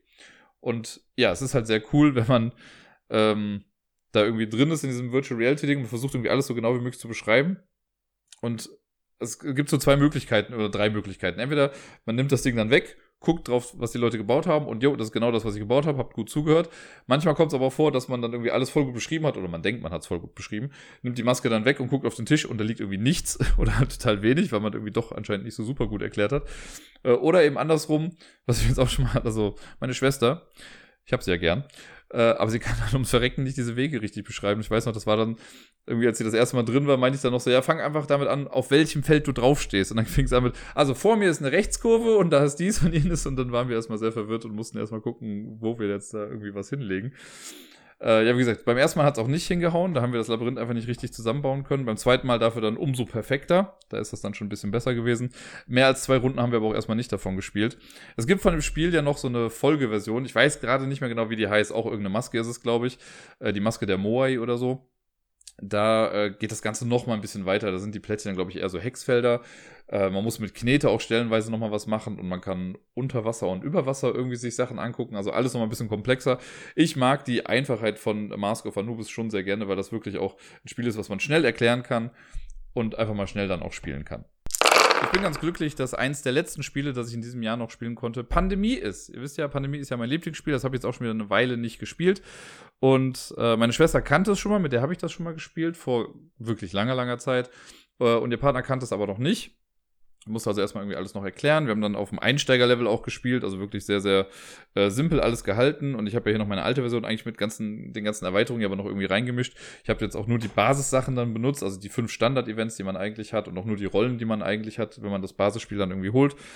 Äh, und dann haben wir es gespielt und haben es auch gewonnen. Es war relativ simpel, also wir hatten die Gegenmittel alle relativ schnell, es war noch genug Zeit, also wir haben bei weitem nicht alle Karten irgendwie benutzt aus dem Spielerkartenstapel. Ähm, ja, und ich glaube, wir hatten zwei oder höchstens drei Ausbrüche irgendwie. Also jetzt wirklich nichts, wo man irgendwie großartig ins Schwitzen kommt. Dafür äh, waren die Rollen dann ganz gut. Wir waren, also ich war Quarantänespezialistin. Meine Schwester war Logistiker und ihr Partner war Wissenschaftlerin, glaube ich, war es. Ähm, und das war eine ganz gute Kombo. Also gerade ich, weil in Asien war irgendwie bei uns super viel los, da habe ich mich da hingestellt, um dann halt die ganzen, die Würfelplatzierung gut abzublocken. Das hat echt gut und oft hingehauen. Ich finde, manchmal gibt es ja Runden, wo man sich als Quarantänespezialistin irgendwo hinstellt und überall auf der Welt, nur nicht da, wo man ist, kommen dann Würfel hin. Aber wenn man so eine äh, ja, so eine Position hat, wo man irgendwie drei oder viermal was verhindern kann, dann ist es schon sehr, sehr befriedigend irgendwie. Ist halt eine passive Rolle, man macht ja nicht aktiv irgendwas damit, aber es ist halt eine sehr starke passive Rolle. Ja, dann die Wissenschaftlerin ist eh super gut, dass man nur vier Karten braucht, um Gegenmittel herzustellen. Das ist schon ganz toll. Und Logistiker in dem Fall ist auch ganz gut, weil gerade wenn man zu dritt spielt, ist es ja oft wichtig, dass man sich irgendwie in den richtigen Orten auch trifft. Und das, äh, ja, das haben wir sehr gut benutzt auch und so. Und da die beiden das noch nicht so kannten, habe ich natürlich, also was heißt natürlich, ich habe schon ein paar Hinweise hier und da gegeben, aber ich habe versucht, mich so gut es geht in dem ganzen Quarterbacking ein bisschen zurückzuhalten, äh, weil ich ja selber das total nicht mag, wenn man eigentlich so einen Alpha-Player irgendwie am Tisch hat. Und hier wollte ich mich einfach auch sehr zügeln, um denen noch ein bisschen mehr Spielraum irgendwie zu lassen. Äh, deswegen sind auch ein paar Züge anders abgelaufen, als ich es vielleicht sonst eigentlich gemacht hätte, aber ich dachte mir, wir sind ja ein Team, ich verlasse mich darauf, dass sie das auch irgendwie alle im Blick haben. Und ey, wir haben am Ende gewonnen, von daher kann es ja so falsch nicht gewesen sein. Das letzte Spiel, das wir an dem Abend dann gespielt haben, war Lisbon Tram 28 oder wie es auf der Verpackung einfach drauf steht, 28. Das ist ja das Spiel, das ich dieses Jahr von der Spielemesse mitgebracht bekommen habe. Das war so ein Group Effort. Der gute Tobypsilon, der hat mir auf, ich glaube auf Discord dann ja irgendwie geschrieben, dass er das dann irgendwie für mich mitbringen kann oder mir holen kann. Und der hat sich dann mit den Mädels von Pile of Happiness getroffen, die auch einen super tollen Podcast haben. Den solltet ihr euch mal anhören. Ähm, genau, die haben sich dann getroffen, weil die kommen aus Köln und so ist das Spiel dann nach Köln gekommen und einen Tag später habe ich mich dann mit einer von beiden getroffen. Äh, da haben wir dann die Übergabe gemacht und so ist das Spiel dann in meinen Besitz übergegangen. Und dann habe ich es äh, irgendwann mal mit Deni gespielt, kurze Zeit danach schon und jetzt erst das zweite Mal dann wieder. Und äh, es hat mir wieder sehr viel Spaß gemacht. Jetzt das erste Mal zu dritt dann halt. Es war schon recht spät und äh, die beiden waren schon ein bisschen müde, deswegen musste man an mehrere Sachen nochmal äh, erinnern. Aber ich finde, Lisbon Tramp ist auf jeden Fall ein sehr, sehr simples Spiel und es hat ja wirklich nicht viele Regeln, weil man in seinem Zug halt auch nicht so viel macht. Also wenn man dran ist, es geht ja bei Lisbon Tram, ist so Pick up and Deliver, wir versuchen Passagiere zu Sehenswürdigkeiten zu bekommen. Das ist so das große Ding. Und immer wenn man das macht, kriegt man dann so eine Sehenswürdigkeitskarte und damit kriegt man Siegpunkte. Auf den Karten selber stehen oben immer Punkte drauf, das sind Punkte, die man dafür fix hat. Und links und rechts können halbe Tickets sein. Und wenn man Karten aneinander schiebt, dann entstehen eventuell ganze Tickets und für jedes ganze Ticket, das man am Ende hat, kriegt man auch nochmal einen Punkt. Man darf aber nicht Karten dazwischen schieben später. Also die erste Karte lege ich einfach hin und immer dann, wenn ich eine Karte bekomme, muss ich mich entscheiden, ob ich sie links oder rechts zur Auslage dranlege. Ne, bei der ersten Karte kann ich halt einfach sagen, okay, links von der ersten Karte oder rechts von der ersten Karte. Dann habe ich ja zwei Karten zusammen. Wenn ich dann die dritte Karte bekomme, muss ich die entweder komplett links anlegen oder komplett rechts anlegen, aber ich kann sie nicht dazwischen schieben. Und so versucht man dann schon ein bisschen auch zu gucken, welche Karten man bekommt um die dann, äh, um dann auch Tickets zu vervollständigen. Was äh, so ein bisschen frustrierend war, war, also ich bin letzter geworden in diesem Spiel, obwohl ich, glaube ich, am ehesten noch drauf geachtet habe, wie ich diese Karten zusammenschiebe. Und die anderen haben einfach mal gemacht und hatten dann mehr Punkte als ich. Das war ein bisschen frustrierend. Ähm, was sehr lustig war und was halt einen großen Aufforderungscharakter bei dem Spiel hat, ist natürlich diese Klingel. Es gibt so eine kleine, wie so eine Halligalli-Klingel. Und es gibt zwei Aktionen im Spiel, bei denen man diese Klingel dann betätigen soll. Immer wenn man eine andere Bahn schubst, also man kann da Leute quasi ein bisschen nach vorne pushen. Dann wird äh, geschubst, um zu sagen, Achtung, hier kommt eine Bahn. Äh, und immer wenn geschubst wird, kriegt die schubsende Person und die geschubste Person äh, eine Karte vom Stapel. Und wenn man Passagiere aufnimmt, das haben wir nicht einmal im ganzen Spiel gemacht, dann kann man theoretisch, äh, wenn man an der Station ist, man möchte Leute in seine Bahn reinladen, dann kann man auf die Klingel drücken, dann kann noch ein zusätzlicher Passagier mit rein, aber wenn man den nicht äh, auch in Anführungszeichen bezahlen kann, dann steigt keiner ein. Das ist ja so ein bisschen das Paradoxe an dem Spiel, weil wenn Leute in meine Bahn einsteigen wollen, muss ich die Tickets ausgeben dafür. Äh, aber ja, in der Regel hat man schon immer genug Karten. Man kriegt wirklich sehr, sehr viele Karten in diesem Spiel. Am Ende einer Runde, also man macht zwei Aktionen. Man kann sich auch eine dritte Aktion noch freispielen, aber in der Regel macht man erstmal zwei Aktionen. Und äh, wenn man das dann gemacht hat, dann zieht man vier Karten. Man kann auch einfach sagen, ich mache nichts in einer Runde. Das hatten wir auch ein paar Mal, dass man einfach gesagt hat, ich bleibe jetzt einfach mal hier stehen und ziehe nur vier Karten, damit man eben eine größere Auswahl hat. Man kann auch immer drei zu eins tauschen. Also wenn ich jetzt unbedingt eine gelbe Karte brauche und ich habe keine, dann kann ich aber auch drei blaue ausgeben und die zählen dann wie eine gelbe Karte. Ähm, ja, also an Karten mangelt es nicht. Und dieser ganze Kartenstapel besteht halt nur aus diesen Farbkarten. Also gibt nichts extra drin. Es könnte also gut sein, dass man erstmal nur zehn blaue Karten zieht oder so und dann kommt aber was anderes. Aber es ist schon so gemacht, dass man auch mit den falschen Farben doch noch irgendwie was reißen kann. Ansonsten bewegt man sich mit seiner Bahn durch Lissabon, nimmt Passagiere von A auf, fährt sie dann zu irgendwelchen Sehenswürdigkeiten. Hier finde ich auch immer noch toll gemacht, dass da so kleine, was ist klein, aber eigentlich so große orangene Zylinder dabei sind und die legt man immer auf die Ziele. Also es gibt ja immer vier Karten in der Auslage wenn man jetzt zu dritt spielt oder zu viert sind es vier. Wenn man zu zweit spielt, gibt es, glaube ich, nur drei Ziele. Äh, und immer, um das ein bisschen zu erleichtern, ähm, ja, sich dazu orientieren. Ist das gerade ein Satz, den ich sage? Es ist schon spät, wir haben gerade Mitternacht. Äh, auf jeden Fall, um einfacher sehen zu können, wo diese ganzen Ziele sind, dann werden diese orangenen Zylinder da drauf gesetzt und das macht das Ganze viel, viel einfacher, weil man dann nicht erst die ganzen Namen irgendwie auf dem Board nochmal abgehen muss und sagen, okay, wo muss wo das nochmal, wo muss die Ziele das sein? Da sind zwar auch Illustrationen mit auf den Karten drauf, aber es hilft schon sehr, diese großen Marker da einfach zu haben. Ja, und das Board wird am Anfang erstmal ein bisschen leerer, was Personen angeht. Also man hat diese kleinen Miepel, das sind die Passagiere. Und die werden am Anfang ja aufgenommen und dann verschwinden die. Aber immer wenn eine Zielkarte erfüllt wird, dann wird eine Station wieder befüllt mit Leuten. Und so sind immer Leute im Umlauf. Also es gibt immer Leute, die man aufnehmen kann, äh, um dann halt irgendwie die Ziele anzufahren und die Leute abzuliefern. Das Spiel ist dann vorbei nach einer bestimmten Anzahl von Zielkarten. Jetzt bei drei Personen waren es, glaube ich, 15 Zielkarten. Ähm, und dann wird die Runde nur noch zu Ende gespielt. Und das ist ein kleiner, kleiner Kritikpunkt, den ich habe. Weil bei uns war es jetzt zum Beispiel so, ich war, ich habe das Spiel angefangen. Was hier Startspielerregel ist, äh, wer zuletzt Straßenbahn gefahren ist. Das war ich dann. Äh, und ich habe da meinen Zug gemacht. Und dann war der Partner meiner Schwester dran und der hat das Rundenende quasi eingeläutet. Also der hat dann eine Zielkarte erfüllt und dadurch war dann dieser Stapel der 15 Karten war dann leer.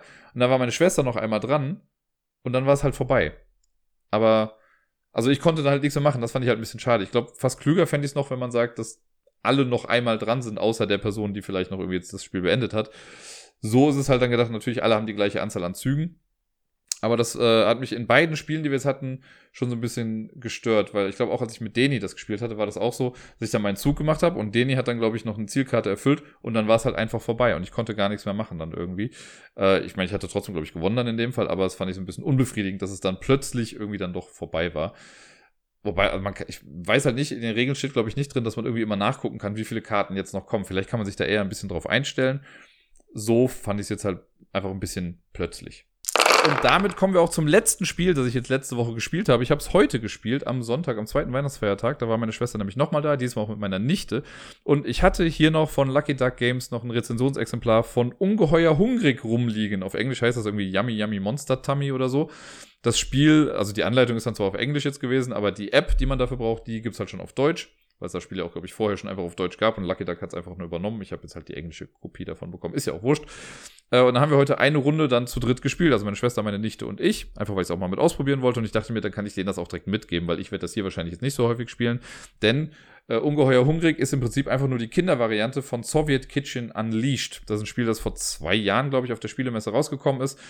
Ähm, so ein kleines Kartenspiel, was ein großer Erfolg eigentlich war da ging es dann irgendwie drum, dass man in irgendeinem Krieg, glaube ich, immer einen Eintopf kochen muss oder so. Man muss die richtigen Zutaten in den Pott schmeißen. Und dafür hat man dann auch eine App. Man legt das Handy einfach flach auf den Tisch und muss dann die Zutatenkarten, die haben auf der Rückseite dann so einen QR-Code und den hält man dann so da drüber. Äh, und dann werden die Sachen in diesen Pot geschmissen und man versucht Farben zu mischen. Das ist in der Soviet Kitchen Unleashed Variante, gibt es da noch so ein paar mehr Regeln noch mit dazu und mehr Aktionen. Bei Ungeheuer Hungrig ist es so, dass wir, zumindest jetzt in dem, in dem ersten Level, so nenne ich es mal, sind wir äh, auf dem Dachboden von Opa und da sind halt so ein paar Monster, die verschiedene Farben haben und wir müssen die füttern ähm, je nach äh, Anzahl der Mitspielenden halt so viele Karten. Also wir waren zu dritt, also brauchte man drei Karten dafür. Jede Person schmeißt dann eine Karte quasi in den Rachen da rein und man versucht mit den Karten, die man reinschmeißt, die Farbe des Monsters zu erreichen. Ne? Also es ist dann Beispiel ein dunkelrotes Monster. Deswegen sollte ich jetzt vielleicht nichts, weiß ich, nichts Blaues irgendwie reinschmeißen, weil das dann schon schwieriger wird. Äh, so, wenn jeder dann was reingeschmissen hat, wird halt geguckt, was für eine Farbe man erreicht hat. Und wenn das gut genug war, dann kriegt man dafür Sterne, das Monster verschwindet, dann kommt das nächste Monster. Und wir haben jetzt eine Runde im Party-Modus gespielt, da mussten wir, glaube ich, drei Monster füttern und dann war es das auch schon. Und äh, wir haben auch bei allen drei Monstern jeweils drei Sterne dann gehabt, also haben die volle Punktzahl bekommen. Äh, deswegen haben wir das dann komplett perfekt gewonnen. Man kann so eine Art Kampagne spielen, da wird es halt von Mal zu Mal schwerer oder schwieriger.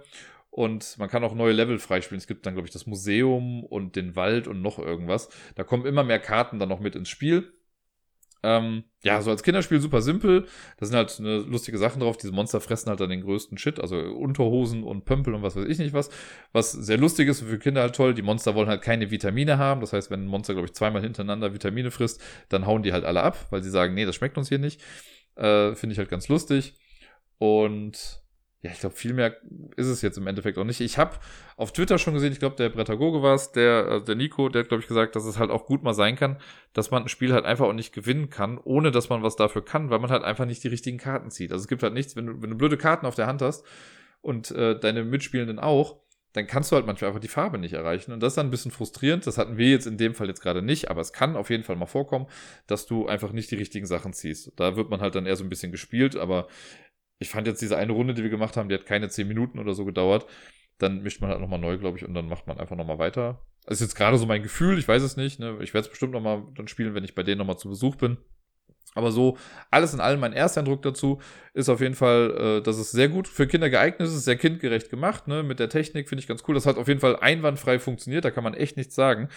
Das, ähm, man hat das Handy ja wie gesagt liegen und dann mit der Frontkamera, da hält man einfach so circa 20 Zentimeter über dem Display, hält man dann die Karte einfach kurz rein und schwupps wird das halt erkannt. Das hat wirklich, also selbst meine Nichte hat das äh, nach einmal zeigen, wie hoch die Karte in etwa sein soll, hat das super gut hinbekommen.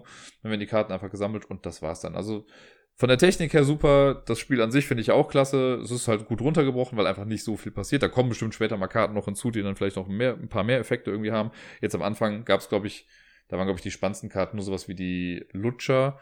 Äh, und das sind halt so Regenbogenkarten, die zählen immer perfekt. Also, ne, egal welche Farbe man gerade machen muss, das ist genau die Farbe. Und das wird ja am Ende dann so zusammengemischt. Also hat man dann schon mal eine, ja, eine gute Grundlage geschaffen, um die Monsterfarbe auch gut hinzubekommen.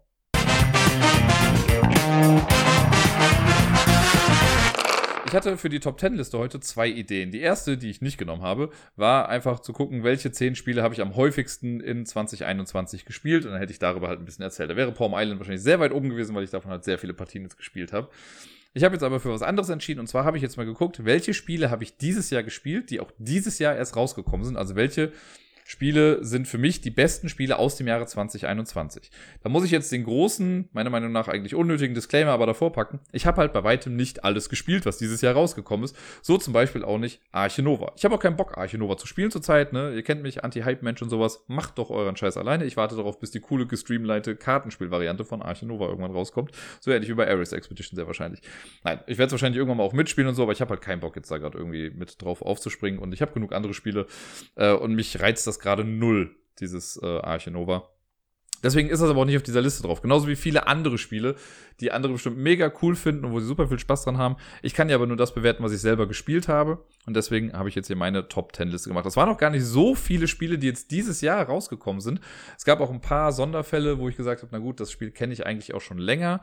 Ich habe jetzt hier in der Liste aber auch eine Ausnahme dazu gemacht. Also das ist ein Spiel, das ich eigentlich schon seit zwei Jahren kenne, aber es ist dieses Jahr jetzt erst offiziell rausgekommen. Deswegen ist es hier auf der Liste drauf. Äh, und sonst sind es aber, ich glaube, bis auf diese eine Ausnahme sind das alles Spiele, ja, die ich wirklich auch erst dieses Jahr kennengelernt habe und die dieses Jahr auch erst rausgekommen sind, soweit ich weiß. Fehlerquote kann immer noch mal dabei sein, aber ich denke eigentlich, dass die alle dieses Jahr erst rausgekommen sind. Auf Platz Nummer 10 habe ich äh, ein Spiel, über das ich vor ein, zwei Wochen das erste Mal gesprochen habe und es wird auch das einzige Mal sein, dass ich darüber sprechen kann. Und ich kann auch nicht mehr viel drüber sagen. Es ist nämlich Box One würde es, glaube ich, vom Gefühl her sogar fast noch weiter nach oben packen, aber einfach, weil ich nicht so viel darüber erzählen kann. Ne, erinnert euch, das ist das Spiel, was von Neil Patrick Harris, äh, hier der Barney in How I Met Your Mother gespielt hat, äh, was von ihm mit erdacht wurde. Und ja, so ein Spiel, was so in die Richtung, sage ich mal, wie so ein Exit-Game geht, aber viel mehr kann man dazu halt auch nicht sagen. Es ist ein Spiel, das sich verändert. Ein Spiel, das als eine Sache anfängt und als was ganz was anderes irgendwie aufhört. Super spannend, hat mir sehr viel Spaß gemacht. Da sind Sachen drin gewesen, mit denen ich nicht gerechnet hätte. Und äh, ja, es war einfach schön zu sehen, zum einen, dass es halt auch so hochwertig irgendwie alles ist. Äh, und zu sehen, dass es immer noch Sachen gibt, die einen in diesem Bereich irgendwie überraschen können. Ne? Man hat ja irgendwie, also durch Exit ist man ja schon vieles gewohnt. Auch in Exit kriegen sie es immer wieder hin, noch neue Sachen reinzumachen, die man vorher so noch nie gesehen hat. Und auch hier haben sie es geschafft, also auch wenn es was ganz anderes ist, ist natürlich von einer ganz anderen Firma und so, von Theory 11 ist es ja. Die haben es aber auch geschafft, viele, viele neue Sachen irgendwie mit reinzubringen. Und äh, alles, was man dazu nur sagen kann, ist, wenn ihr das Spiel irgendwann mal habt oder bekommt, macht nur das, was auf den Karten draufsteht. Ganz einfach. Steht auf den Karten drauf. Das ist ein Satz, den ich früher bei Andor immer sehr häufig gesagt habe, mit steht alles auf den Karten. Box One also auf Platz Nummer 10. Auf Platz Nummer 9, das ist das einzige Spiel, über das ich jetzt heute schon mal gesprochen habe, nämlich Lisbon Tram 28. Das kleine Zugspiel, was in Portugal stattfindet. Ich habe eben ausführlicher darüber gesprochen, aber ich fand es ganz schön. Ich habe es nur zweimal gespielt, aber ich finde es von der Optik her total süß. Es hat ein sehr, sehr einfaches Regelset. Es ist ein wunderbares Gateway-Game, so Pick up and Deliver. Ähm, das erinnert mich so wirklich an ich weiß, der Vergleich hinkt wahrscheinlich an vielen Stellen, aber so ein bisschen hat es mich an auf Achse erinnert, aber halt eben simpler. Schön gestreamlined, schönes, einfaches Spiel. Wenn Leute auf Züge stehen und so, wenn sie Zug um Zug mögen, dann müssen, mögen sie wahrscheinlich auch Lisbon Tram 28. Äh, und die Klingel ist halt einfach ein Träumchen. Wir bleiben bei Platz 8, bei Zügen. Ein anderes Spiel, das ich zwar dieses Jahr auch erst gespielt habe, aber nur online bisher. Ich habe es, glaube ich, zweimal gespielt. Ich meine zweimal gegen Tobypsilon. Äh, nämlich Maglev Metro. Das habe ich, aber ich glaube, einmal auch solo gespielt, aber sonst glaube ich zweimal gegen ihn. Ähm, wenn mich nicht alles täuscht, oder habe ich nur einmal gegen ihn gespielt? Ist ja auch total egal. Maglev Metro, das Spiel von Bezier Games, meine ich, ist es, wo man so ein U-Bahn-Netzwerk dann baut und mit seinem Zügelein äh, dann so Stationen anfährt und auch Passagiere aufnimmt und die wieder absetzt. Und wenn man die äh, absetzt, dann kann man die auf sein Board irgendwie draufpacken und damit dann Aktionen besser machen. Also auch ein krasser Engine-Builder. So am Anfang kann man echt nicht viel machen, aber je weiter das Spiel geht, desto krasser werden halt die eigenen Aktionen. Und äh, optisch ist das Ganze ein Traum. Also gerade die wenn man halt fertig ist, dann hat man wirklich quasi wie so ein U-Bahn-Netz dann da ausliegen, weil man hat so Acrylplättchen, ich, ich sage jetzt einfach Acryl, keine Ahnung, ob es wirklich Acryl ist, aber so durchsichtige Plättchen, wo nur so die Routen drauf gedruckt sind irgendwie und wenn jetzt mehrere Leute mitspielen, sind die aber auch so versetzt gedruckt, dass äh, die sich nicht in den Weg kommen, dass man immer noch klar erkennen kann, wer jetzt wie wohin irgendwie fahren kann. Sehr, sehr tolles Spiel, sehr hochwertig. Ich habe es, wie gesagt, jetzt nur online gespielt, aber ich weiß ja, wie es aussieht. Und es ist noch ein Spiel, was auf jeden Fall auf meiner Liste steht, was ich super gerne einfach mal in echt spielen wollen würde. Auf Platz Nummer 7 ein Spiel, das ich bisher nur an einem Abend mal gespielt habe, aber dafür, glaube ich, drei oder viermal hintereinander. Last Message. Das ist ein bisschen auf den Zug aufgesprungen von Micro Macro, also so ein Wimmelbildspiel. Und hier ist es so, dass wir aber ähm, quasi gegeneinander spielen. Es gibt zwei Parteien, die gegeneinander spielen. Es gibt äh, Täter, Opfer und Detektive oder sowas. Und am Anfang hat man halt so ein Wimmelbild. Das äh, sehen dann irgendwie alle und dann muss sich der äh, Täter oder die Täterin muss sich dann irgendwie ein Opfer, glaube ich, aussuchen. Äh, auf so einem Wimmelbild. Da gibt es halt verschiedenste, also verschiedene Variationen von. So eine Westernstadt oder eine Zombie-Apokalypse und also Sachen. Äh, das wird dann irgendwie markiert und dann hat das Opfer, kriegt dann so eine Tafel und muss dann den Detektiven Hinweise geben äh, und darf dann auf diese Tafel Sachen draufmalen. Das Ding ist aber, bevor diese Hinweise dann übergeben werden, darf äh, Täter oder Täterin nochmal Sachen wegwischen, also bestimmte Felder irgendwie wegwischen. Ich glaube, in der ersten Runde sind es irgendwie fünf Felder wegwischen, dann vier, dann drei, dann zwei. Und die Detektive bekommen dann das, was dann übrig geblieben ist und müssen dann versuchen, rauszufinden, wer da eigentlich gemeint ist. Das ist relativ schwierig, glaube ich, das einfach nur auditiv zu erklären, aber es hat sehr viel Spaß gemacht und man wird auch ein bisschen klüger, so nach und nach irgendwie die Hinweise zu geben. Und man hat aber, glaube ich, nur 30 Sekunden Zeit gefühlt, um diese Hinweise aufzuschreiben. Äh, also man kann halt schreiben oder malen oder sonst was, aber ja, man muss halt auch schnell sein, weil wir hatten es, glaube ich, in der ersten Runde, da hat man irgendwie einen Hinweis gegeben oder ein bisschen drüber nachgedacht, ja, und schwupps waren schon irgendwie 10 Sekunden davon weg und man hatte ja kaum irgendwas da stehen. Und dann wird man auch so nach und nach auf jeden Fall ein bisschen ähm, ich muss kurz stoppen, weil mein Laptop, der andere, hat gerade irgendwelche Geräusche hier neben mir gemacht. Das hat mich kurz verwirrt. Ähm, man wird auf jeden Fall ein bisschen effizienter darin, diese Hinweise dann einfach zu geben, um möglichst mit wenig Zeit gute Hinweise geben äh, zu können, die der Detektivperson dann irgendwie auch helfen können. Auf Platz Nummer 6 äh, ein Spiel, das ich durchgespielt habe und dann weitergegeben habe, nämlich äh, Cantaloupe. Das ist der erste Teil einer Trilogie und das Ganze äh, ist bei Lookout-Spiele, glaube ich, erschienen, wenn mich nicht alles täuscht. Das Ganze ist so ein Point-and-Click-Adventure als Brettspielform. Und das hat super gut funktioniert, war ein cooler Humor. Äh, man hat so eine Art Ringbuch, wo man die Seiten dann umblättert und auf jeder Seite ist dann quasi eine Szene zu sehen. Äh, man hat so ein Kartensystem, wo man eine Karten dranhält, um dann bestimmte Sachen zu äh, kombinieren. Ähm, ja, wie gesagt, super guter Humor. Äh, Gerade wenn man so diese ganzen alten Sachen wie Monkey Island und sowas, wenn man die mochte, wird man an Cantaloupe auch großen Spaß haben. Ich habe eigentlich gehofft, dass ich mittlerweile schon den zweiten Teil hätte spielen können, aber da gab es irgendwelche Probleme, glaube ich, in der Lieferung. Ich bin mir nicht ganz sicher. Ich habe das nur am Rande mitbekommen. Deswegen hat sich das alles ein bisschen nach hinten verzögert. Aber äh, ich freue mich schon sehr darauf, den zweiten Teil zu spielen und den dritten wird es ja auch nochmal geben. Das ist, das ist nämlich ja fast ein bisschen schade, dass das nicht abgeschlossen ist. Also man kann den ersten Teil spielen, aber dann wird halt gesagt so, hey, das war super, weiter geht's mit Teil 2 und dann ist er halt noch nicht da. Also wer sowas nicht mag, sollte vielleicht warten, bis der dritte Teil auch dann released ist, damit man alle drei Teile in Folge dann spielen kann. Auf Platz Nummer 5 habe ich Space Race. Das habe ich bisher, glaube ich, in echt nur Solo zweimal, glaube ich, gespielt und wir haben es einmal im Tabletop Simulator dann gespielt mit einer Runde. Aber auch da fand ich es ganz gut. Space Race ist das Spiel, wo es um das, wer hätte das gedacht, Space Race geht, also um das Weltraumwettrennen. Ähm, man startet halt irgendwie an, also Mitte der 2000er, also der 1900er Jahre und versucht dann die Weltraumfahrt quasi ein bisschen nach vorne zu treiben. Und äh, ja, so Projektkarten, da muss man sich so ein bisschen reinfuchsen irgendwie, weil die, die Mechanik ist so, dass ich Karten, die ich später ausspielen möchte, muss ich erstmal in so einen allgemeinen Stapel reinpacken. Das machen alle. Und die Karten, da kommen nochmal ein paar zufällige Karten rein, die werden dann gemischt und rausgelegt. Und dann kann es theoretisch sein, dass mir jemand anders die Karten wegnimmt, die ich eigentlich haben wollte, also die ich reingespielt habe. Das heißt, ich kann nicht einfach Karten von der Hand ausspielen, sondern ich muss die erst durch diese ganze Maschine einmal durchjagen, bis ich sie selber dann eventuell noch haben kann. Wenn man das dann aber macht, dann ist das auch so ein bisschen Engine-Building. Man legt dann so ein paar Symbole passend an und ist jetzt, wird jetzt zu groß sein, um das jetzt hier in der Top 10 ausführlich zu besprechen, aber man versucht sich eine kleine Engine aufzubauen und immer die richtigen Projektkarten irgendwie zu spielen, um dann einfach die meisten Punkte zu haben. Und es gibt zum einen die Karten-Engine, die man vor sich hat, damit kriegt man Siegpunkte. Es gibt äh, so Projektkarten, beziehungsweise so Baukarten, nenne ich sie jetzt mal. Ähm, das sind so Plättchen, wo drauf steht, wie man irgendwie Punkte bekommt. Dann gibt es noch so Mehrheitenwertungen in so Wissenschaftsfeldern, die man auch nochmal machen kann. Da gibt es auch nochmal gut Punkte mit. Ja, und dann versucht man einfach dann die äh, meisten Punkte am Ende zu haben. Und das äh, funktioniert sehr gut. Also mir macht das sehr viel Spaß, aber ich bin ja auch ein Sucker for the Theme in dem Fall. Diese ganze Weltraumgeschichte ist ganz cool und die ganzen Karten sind eigentlich halt nur Namen auf Karten und da sind auch mal irgendwie Bilder mit drauf, aber ich finde den Artstyle ziemlich cool und ja, irgendwie manchmal passt es halt dann doch ganz gut, was da irgendwie so passiert auf den Karten, aber es könnte wahrscheinlich auch einfach ein Spiel sein über die Automobilherstellung. Es würde genauso gut funktionieren. Also deswegen ist das Thema für mich in dem Fall einfach noch wichtiger, weil das da einen großen Anteil noch mit dran hat. Und die Produktion ist einfach mega gut. Das war ja ein Kickstarter-Spiel. Äh, die ganzen Miepel, in die habe ich mich ja verliebt. Das sind ja so kleine Astronauten-Miepels. Die äh, Siegpunktmarker sind hardcore überproduzierte Miniaturraketen. Die müssten im Leben nicht so aussehen, wie sie aussehen, aber sie sehen so aus und das ist einfach mega gut. Also von der Produktion her einfach ein sehr, sehr grandioses Spiel. Es ist super schön, das in der Hand zu haben und damit rumzuhantieren. Ähm, Bilder werden der Sache kaum gerecht. Auf Platz Nummer 4 habe ich Freie Fahrt von Friedemann Friese. Das habe ich bisher ja auch nur zweimal online spielen können im Tabletop Simulator. Einmal im Zweispielermodus gegen Tubypsilon und dann haben wir es einmal zu, ich meine, zu viert gespielt. Ich glaube mit Tubypsilon, Helmut und Porre waren es, glaube ich. Ich bin mir gerade nicht mehr ganz sicher, aber ich glaube ja, die waren es. Das ist auch eine sehr, sehr lustige Runde und eine echt coole Truppe, mit der wir das gespielt haben.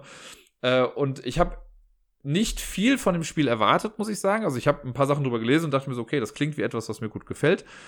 Äh, und dann habe ich es ja im Zweispieler-Modus gespielt, da fand ich es schon gut, aber noch nicht perfekt. Und im Vierspieler-Modus hat es mich umgehauen. Da fand ich es richtig, richtig klasse. Ähm, es geht ja darum, dass wir eine Karte von Europa haben und quasi auch Schienennetzwerke bauen. Es erinnert alles schon so ein bisschen an Zug um Zug in erster Linie, aber wir haben halt wirklich auch eine kleine Lok, mit der wir dann rumfahren, um ja im Prinzip Pickup and Deliver zu machen. Man hat dann so Routen, man muss an einer Strecke anfangen ähm, da fährt man dann hin und aktiviert das dann und dann fährt man in die nächste Stadt und bringt das dann dahin und dann kann man wieder eine neue Route nehmen und so weiter und so fort. Ähm, und man kriegt dann für Geld Punkte und für ja, Strecken, die man angefahren hat, kriegt man dann auch nochmal Punkte am Ende. Funktioniert alles echt ganz gut. Ist wirklich ein sehr, sehr interessantes Spiel. Hat auch einen ganz coolen Solo-Modus, wie ich mitbekommen habe. Den habe ich selber noch nicht ausprobiert, aber möchte ich ganz gerne mal machen. Ich glaube, da geht es dann einfach darum, dass man in möglichst kurzer Zeit alle Städte irgendwie einmal angefahren ist in Europa.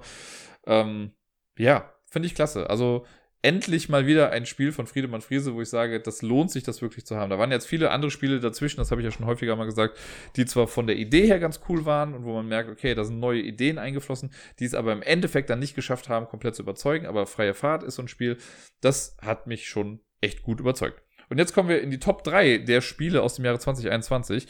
Es war gar nicht so einfach, da jetzt die richtige Reihenfolge reinzubekommen, äh, weil aus verschiedensten Gründen hätte ich jedes dieser drei Spiele auf die Eins setzen können. Ich habe mich jetzt aber für, ich glaube, die unkonventionelle Reihenfolge entschieden. Denn auf Platz Nummer drei habe ich Destinies gepackt. Destinies ist diese eine Ausnahme, von der ich am Anfang mal gesprochen habe. Das ist das Spiel, das ich eigentlich ja schon seit zwei Jahren kenne, weil ich vor zwei Jahren von Lucky Duck Games schon mal den Prototypen zugeschickt bekommen habe und den dann auch gespielt habe. Und da musste ich halt ein bisschen warten. Und dieses Jahr gab es aber dann die komplette Box mit dem Hauptspiel, den beiden Story-Erweiterungen und ich habe ja noch die Bound by Fate-Erweiterung, mit der man das Ganze quasi auch noch zu viert spielen könnte, wenn man möchte. Ähm, ich habe es ja jetzt dann im Sommer äh, mit der Pik Dame damals dann noch gespielt. Da haben wir das, die Basisbox komplett durchgespielt und die Sea of Sand oder Sand of Sea Erweiterung. Ich verwechsel immer, wie rum es richtig ist. Äh, die haben wir auch komplett durchgespielt. Es war ja mega spaßig und hat mir super viel Spaß gemacht. Also ich mochte das Storytelling da drin.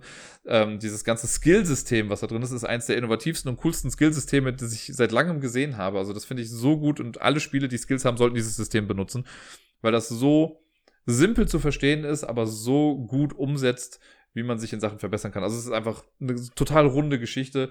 Auch hier werden ja QR-Codes benutzt und so. Das finde ich nach wie vor gut. Ich habe ja nichts dagegen. Ich mag das ja. Ähm, es gibt Leute, die das aus bestimmten anderen Gründen irgendwie nicht so cool fanden, aber ich fand hier gerade dieses Zusammenspiel der einzelnen Charaktere, also man kann das ja mit höchstens drei Leuten auch spielen, passt also, dass es auf Platz drei gerade ist hier. Äh, und man hat ja dann diese Schicksale, deswegen heißt es ja auch Destinies, Schicksale, die so miteinander verzwirbelt sind. Also es kann sein, dass wir uns in die Quere kommen, weil wir an der gleichen Sache arbeiten, aber aus einem unterschiedlichen Grund. Und man passt ja aber trotzdem auf. Also es gibt keine großartig versteckten Informationen in diesem Spiel. Das heißt, wenn ich sehe, dass du äh, oder wenn ich das mitbekomme, dass du an einem Ort bist und dir sagt jemand was über eine Sache, an der ich interessiert bin, kriege ich das halt auch mit und kann dann auch wieder mich dann schon mal auf den Weg machen und mir das dann irgendwie vor dir angucken. Ach, tolle Sache. Ich habe immer noch nicht die dritte Erweiterung jetzt gespielt, die Myth and Folklore. Ich hoffe, dass ich da irgendwann jemanden finde, mit dem ich das auch nochmal spielen kann, weil alleine möchte ich das eigentlich nicht machen. Vielleicht ergibt sich da demnächst irgendwann nochmal die Möglichkeit dann zu. Auf Platz Nummer zwei habe ich ein Spiel gepackt. Ich glaube, das ist von all den Spielen jetzt hier. Lass mich mal kurz überlegen. Okay, vielleicht Destinies nicht. Aber abgesehen von Destinies ist es, glaube ich, das Spiel, was ich als physische Copy am häufigsten gespielt habe, nämlich Dinosaur Island, das Raw and Write. Das kam dieses Jahr ja auch an, war ja auch ein Kickstarter, kam zusammen mit Dinosaur World. Und ja, ich habe es ja in den letzten zwei, drei Monaten sehr häufig im Podcast auf jeden Fall gehabt. Ich habe es größtenteils solo gespielt. Vor ein paar Wochen habe ich es ja mal mit Deni dann im Zweispieler-Modus gespielt und äh, da hat er ja auch direkt dann mal gewonnen. Also die ganze Übung vorher hat quasi nichts gebracht. Aber das ist ein Spiel, was es mir wirklich angetan hat. Also alleine vom Setting her finde ich es halt super. Einfach, ne, Dinosaurierpark bauen funktioniert für mich immer. Und hier finde ich das ganze System halt so geil. Ich habe es ja schon häufiger erwähnt. Ne? Man hat zwar diese Würfel, die am Anfang gedraftet werden. Ähm, also man würfelt die halt nicht wirklich nur einmal irgendwie und dann bleiben die ja so erstmal. Weil man draftet die und bekommt die Sachen, die drauf sind. Und dann benutzt man die Würfel dann aber nochmal als Worker, um dann bestimmte Aktionen nochmal zu machen. Und man versucht einfach seinen Dinosaurierpark ans Laufen zu bekommen. Nettes Engine-Building ist damit bei. Eine gute Portion Glück, sage ich mal, aber eine, die nicht stört. Ähm, ja, es ist, es wäre das perfekte Spiel für diese Top Ten Liste, wenn es nicht doch noch ein Spiel gäbe, was es mir dieses Jahr doch sehr angetan hat. Und ich habe, äh, ich muss gestehen, ich habe zuerst gedacht, Dinosaur World wird die Nummer eins. Und dann bin ich aber nochmal alle Spiele durchgegangen, die ich aus diesem Jahr halt gespielt habe. Und dann gab es doch ein eigentlich relativ kleines Spiel, das ich, und da muss ich auch sagen, ich habe es noch nicht in echt gespielt. Ich habe es schon jetzt gesehen, also ich werde es mir auch holen auf jeden Fall. Ähm, ich habe es nur auf Boardgame Arena gespielt und da aber nicht zu knapp, relativ häufig. Und es hat mir von Anfang an richtig gut gefallen. Es ist ein Stichkartenspiel für zwei Personen und äh, hat auch eine IP quasi drauf gedrückt, die ich äh, einfach super gerne mag. Und zwar ist es Jekyll vs. Hyde. Dieses kleine Stichkartenspiel, wie gesagt, für zwei Leute. Es gibt ja mittlerweile schon so ein paar Optionen, die man ja sagt, also Claim oder Fox in the Forest sind ja auch Stichkartenspiele für zwei Leute. Jekyll und Hyde reiht sich damit ein und erobert den Thron in meinen Augen. Ähm, da stimmt so vieles dran. Also, ich habe auch schon häufiger jetzt im Podcast erwähnt, dass mir eigentlich die Grafik von Vincent to Trade so ein bisschen auf den Sack geht. Einfach, also ich bin so ein bisschen übersättigt. Es sieht nicht scheiße aus, aber irgendwie ist der Stil halt, hat sich sehr abgenutzt für mich. Aber ich finde, hier ist es nochmal ein bisschen anders. Also hier, so gerade die, die Karten, die man auf der Hand hat, die sind ja dann auch in einzelnen Farben gehalten. Also es gibt ja äh, Purple für Pride, Red für Wrath und Green für Envy ist es, glaube ich. Also halt quasi Todsünden, mit denen äh, Hyde so ein bisschen zu tun hat. Und die finde ich halt echt gut gestaltet irgendwie. Ich glaube, da sind immer jeweils drei, also es gibt drei verschiedene ähm, Motive pro Farbe. Und das ist sehr unaufgeregt, das Design. Also das steht nicht so im Vordergrund, wie es oft bei anderen Spielen von ihm irgendwie der Fall ist, wie ich finde. Und hier passt das in dieses Gesamtbild einfach ganz gut rein. Und die Idee, dass das auch ein asymmetrisches Stichspiel ist, also man macht im Prinzip ja das Gleiche, aber die Ziele sind ein bisschen anders. Als Hyde möchte ich, äh, dass am Ende jeder Runde, also man spielt drei Durchgänge und man möchte am Ende jedes Durchgangs, möchte man ein großes Ungleichgewicht haben. Also entweder hab, gewinne ich als Hyde alle Stiche oder keinen. Aber egal, was es davon wird, ist halt total gut. Was blöd ist, ist, wenn es komplett im Gleichgewicht ist. Denn der Jekyll-Spieler, der möchte halt, dass alles im Gleichgewicht ist. Also wenn eine Runde so ausgeht, man spielt, glaube ich, immer zehn Stiche. Wenn ich fünf Stiche gewinne und du zehn, äh, wenn ich fünf gewinne und du gewinnst fünf, dann ist das komplett im Gleichgewicht und dann geht's halt nicht nach vorne. Also dann bleibt das einfach stehen, dieser Marker. Aber es gibt so einen Marker, der anzeigt, wie viel Differenz immer dazwischen war. Und Hyde möchte den komplett auf die andere Seite bekommen und Jekyll gewinnt, wenn das nach drei Runden nicht passiert ist. Und diese allein dieser kleine Kniff macht dieses Spiel so interessant und so abwechslungsreich, weil man wirklich seine Strategie auch stellenweise in einem Spiel nochmal anpassen muss. Weil ich kann ja irgendwie als Hyde mir am Anfang denken, ich gucke mir meine Karten an und denke mir, geil, ich gehe einfach voll auf Stich gewinnen.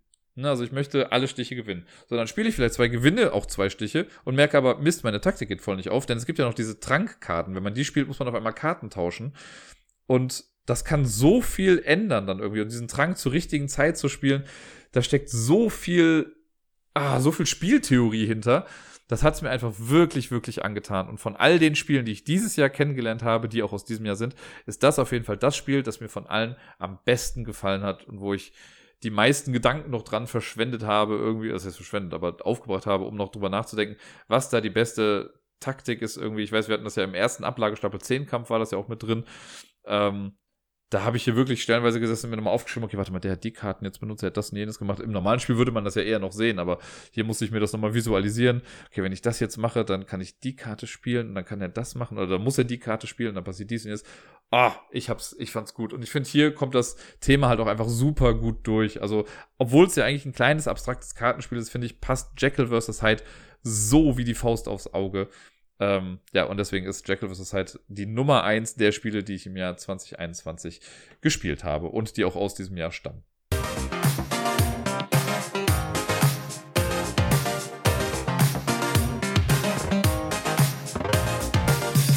Und sonst so, tja, das war irgendwie eine kurze Woche wieder gefühlt. Also, ne, war die letzte Arbeitswoche, also die letzte Schulwoche ja auch. Und deswegen ging es ja auch quasi, was das denn ging, nur bis Donnerstag. Also, wir hatten hier jetzt in NRW äh, am Donnerstag noch Schule und erst Freitag, der 24. war dann wirklich auch der erste Ferientag.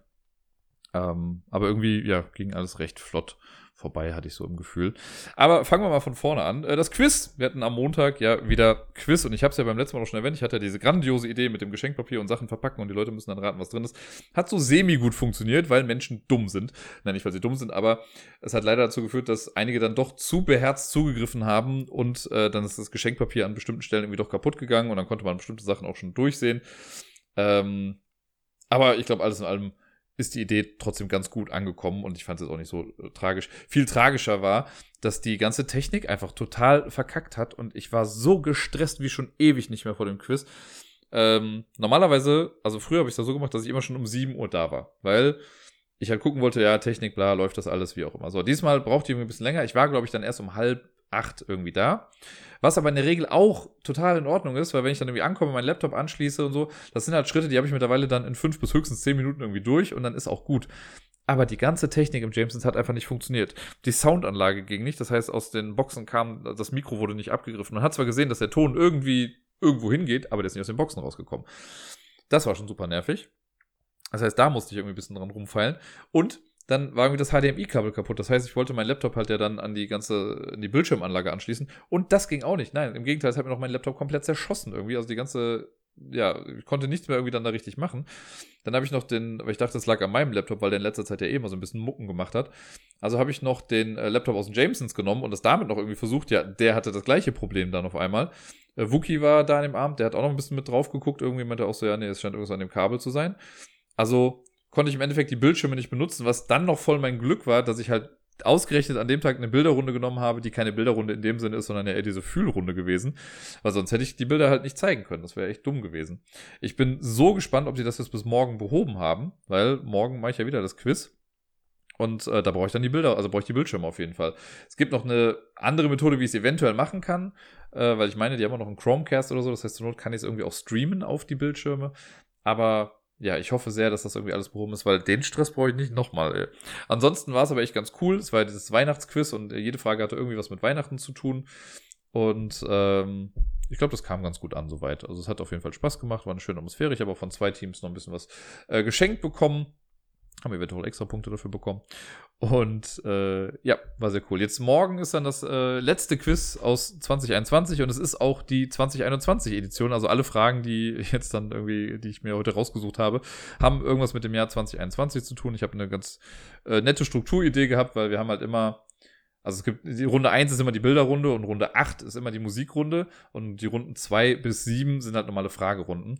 Eigentlich ist es so, dass immer Runde 7 dann die Themenrunde ist, aber jetzt ist halt das komplette Quiz äh, ein Thema quasi mit 2021 und ich habe so gemacht, dass es immer fünf Fragen sind, also es sind halt insgesamt 60 Fragen, die mal gestellt werden ähm, in einem Quiz, plus halt 10 Bilder und 10 Lieder. Und ich habe so gemacht, dass es immer fünf Fragen pro Monat sind. Also es kommen erst fünf Fragen, die zu Sachen, die im Januar stattgefunden haben, dann fünf Fragen, die zu Sachen, die im Februar stattgefunden haben und so weiter. So dass man quasi einmal nochmal das ganze Jahr zusammen halbwegs Revue passieren lassen kann. Und ich habe es geschafft, da bin ich relativ stolz drauf, dass nicht eine Frage mit dabei ist, die irgendwie was mit Corona zu tun hat. Finde ich richtig gut. Ich sage das jetzt so, ich hoffe zumindest, dass es so ist. Ich habe nämlich in der Tat lange dran gesessen, weil es war nicht so einfach. Also es gab auch Monate, ich habe ein paar Sachen, wo ich wusste, okay, in dem Monat ist dies und jenes passiert, dann habe ich die Sachen schon mal so aufgeschrieben.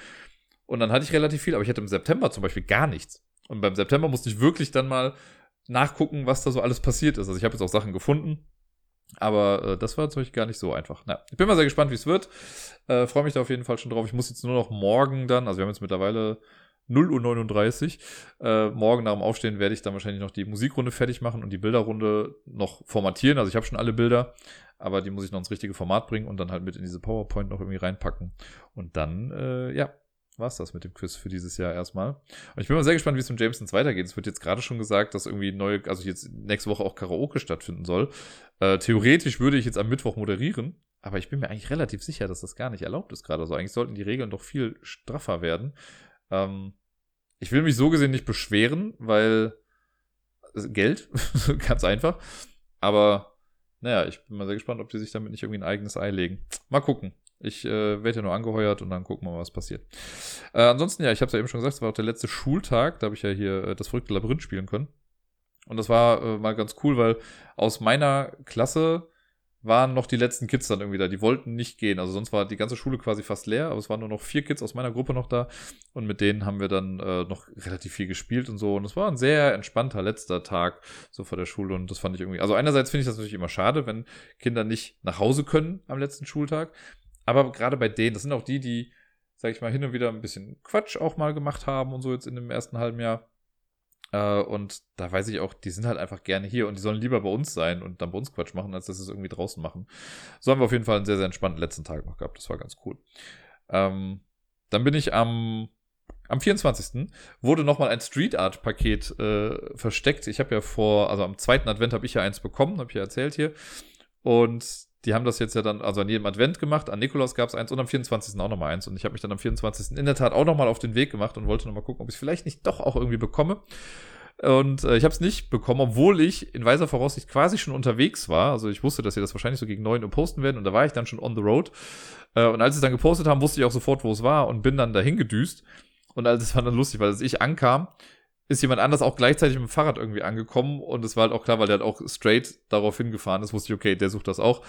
Äh, Im Zweifelsfall, wenn es noch da gewesen wäre, hätte er es vor mir bekommen. Auch, also ich gönne es ja jedem, der es bekommen hat. Ich habe ja schon eins bekommen. Ne? Wenn ich es jetzt bekommen hätte, hätte ich gesagt, okay, nehme ich noch mit und dann hätte ich wahrscheinlich die Inhalte noch ein bisschen verteilt unter Freunden und Bekannten und so. Aber ähm, in dem Fall hätte ich dann auch gesagt, so hier, nimmst dir ruhig. Aber wir waren beide zu spät, es war dann nämlich schon weg. Also irgendwie hat es jemand innerhalb von ja, 10, 15 Minuten geschafft, dieses Paket vor uns noch zu bekommen. Und ich habe später noch ganz viele andere Posts gesehen, wo Leute gesagt haben, nee, es ist schon weg, voll blöd. Ähm, ja, hat also nicht geklappt, aber trotzdem war es ganz gut, an dem Tag auch so noch mal ein bisschen rauszukommen. Und ich mag dieses Schnitzeljagd-Gefühl irgendwie davon total gerne.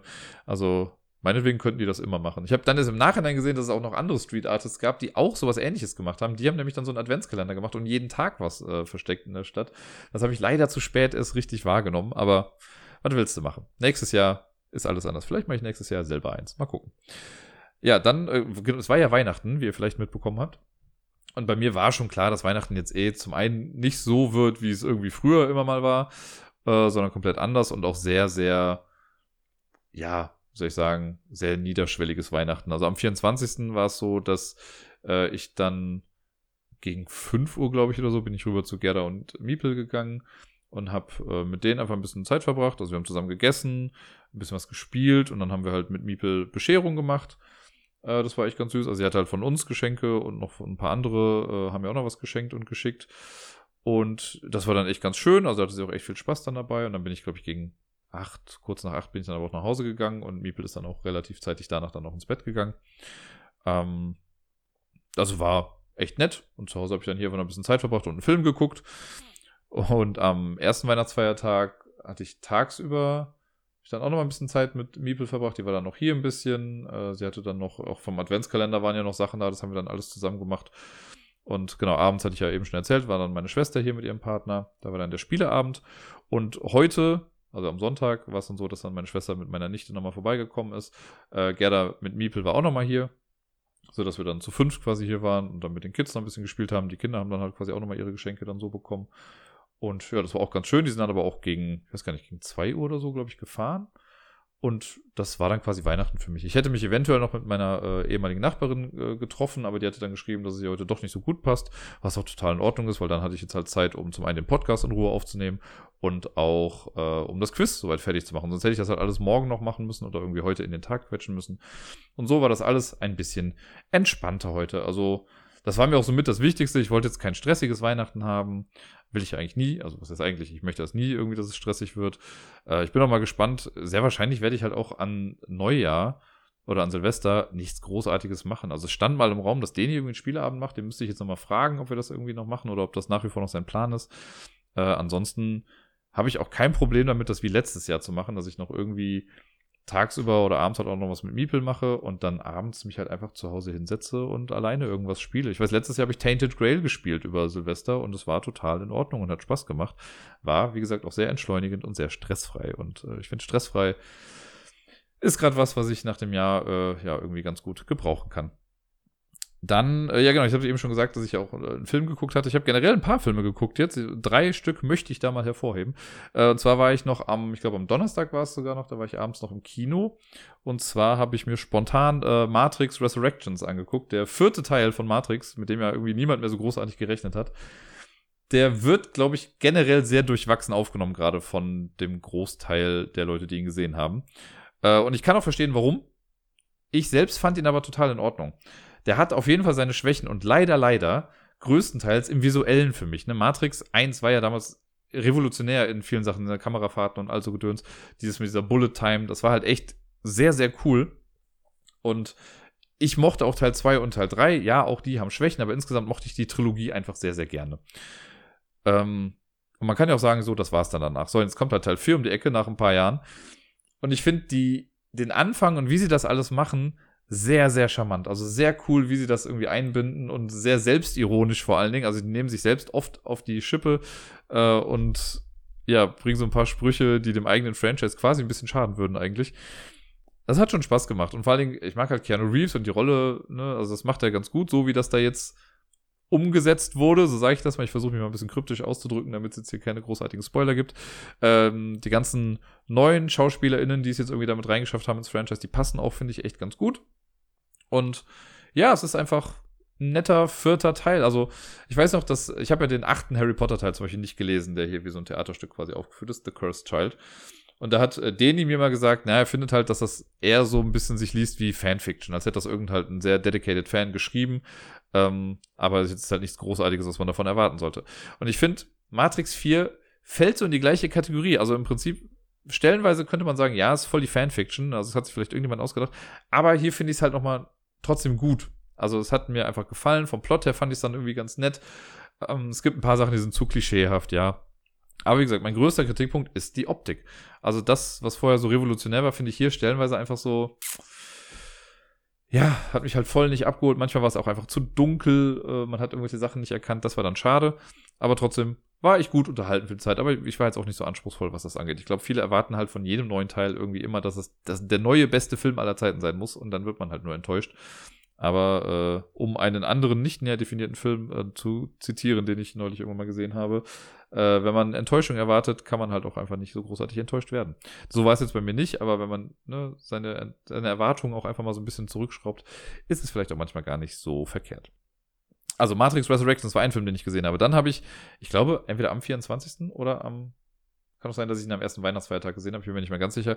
Da habe ich A Stowaway geguckt. Der ist jetzt, glaube ich, gerade auf Amazon Prime, wenn mich nicht alles täuscht. Äh, auch ein sehr. Also mir hat der echt gut gefallen. Das fängt halt schon an mit einer Mars-Mission. Das ist ja schon mal nicht verkehrt bei mir. Das mag ich ja schon ganz gerne. Und die Idee, also das kriegt man im Trailer auch schon mit.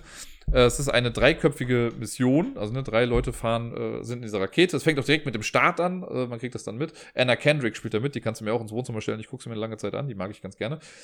Äh, und die äh, ist quasi eine Ärztin, dann gibt es die äh, Commander, das ist eine Frau, und es gibt noch äh, Daniel Day Kim, auch ein sehr guter Schauspieler, der auch in Lost früher mitgespielt hatte, äh, hat und in Hawaii 5.0, der spielt auch mit und die fliegen halt los und man lernt die so ein bisschen kennen.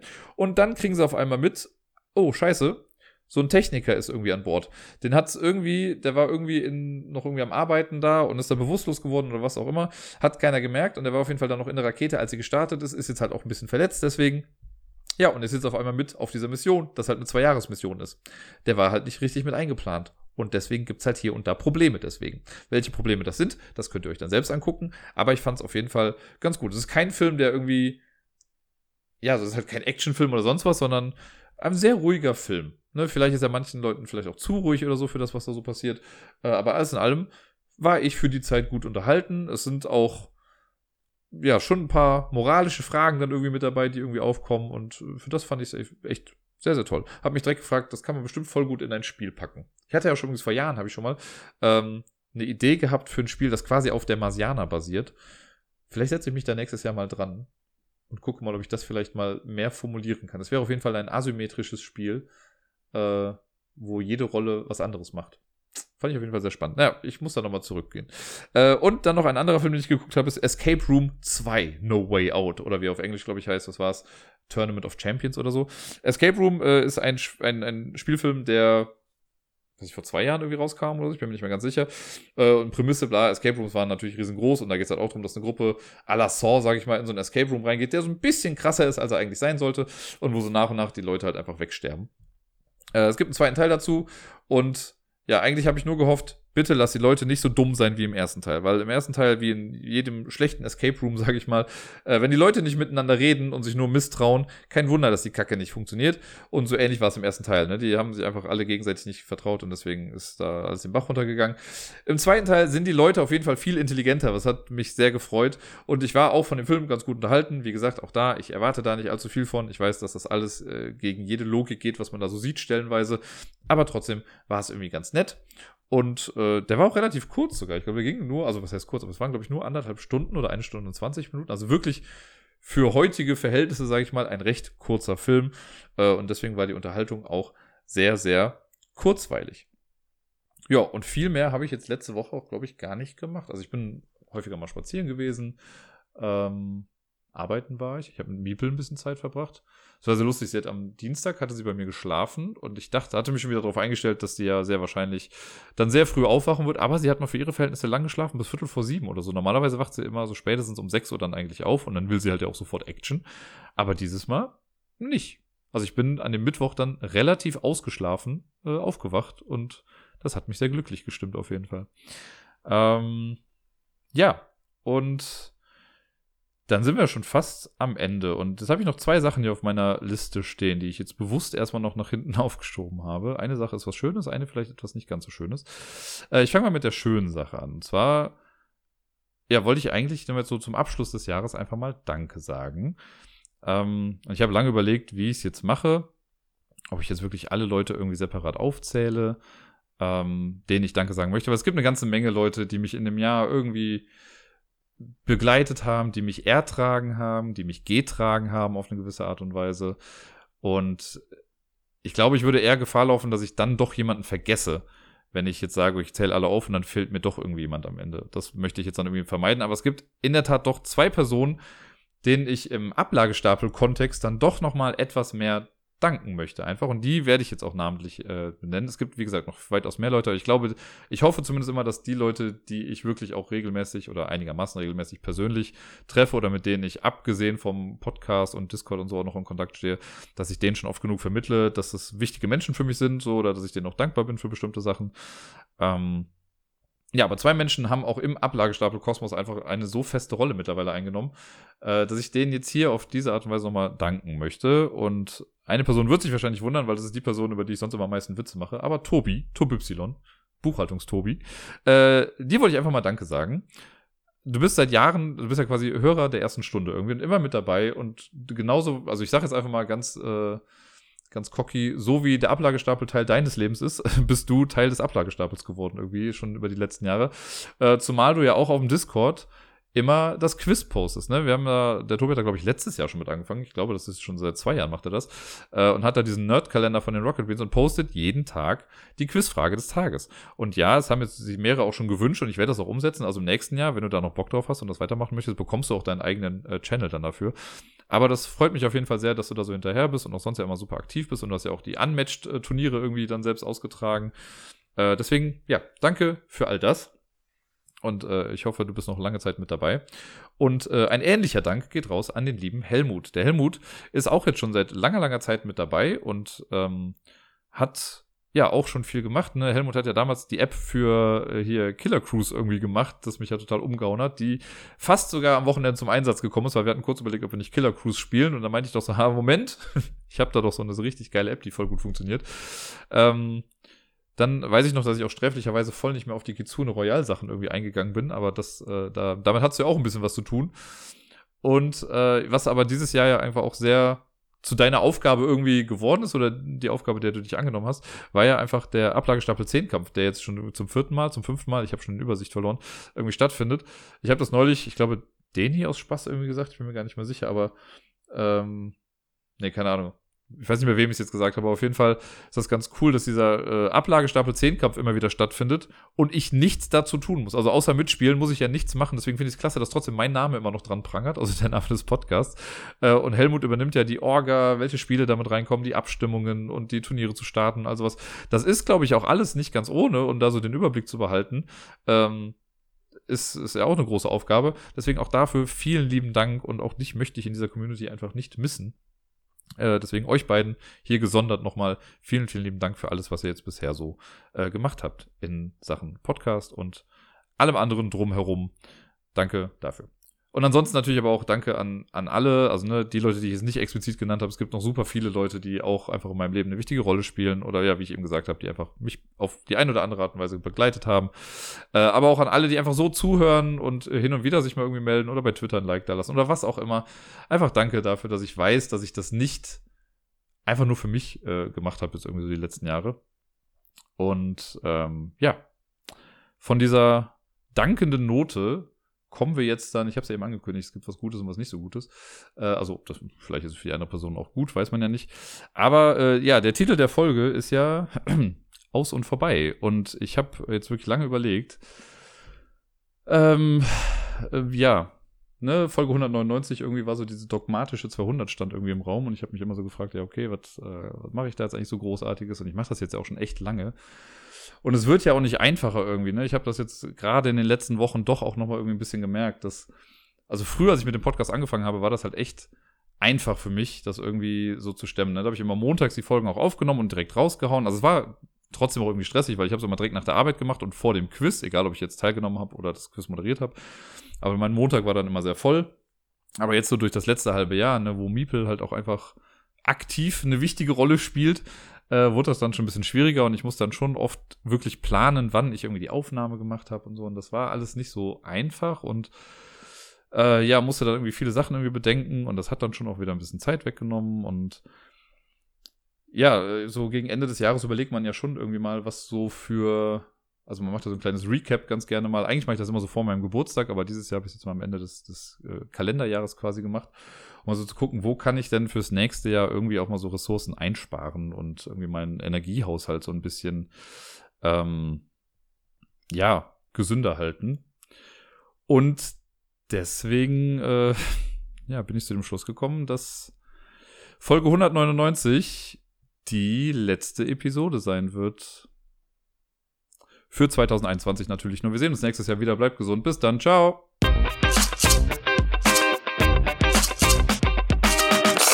Guter Letzt bleibt mir eigentlich nur noch eins zu sagen und das ist, ich wünsche euch allen einen guten Rutsch ins neue Jahr.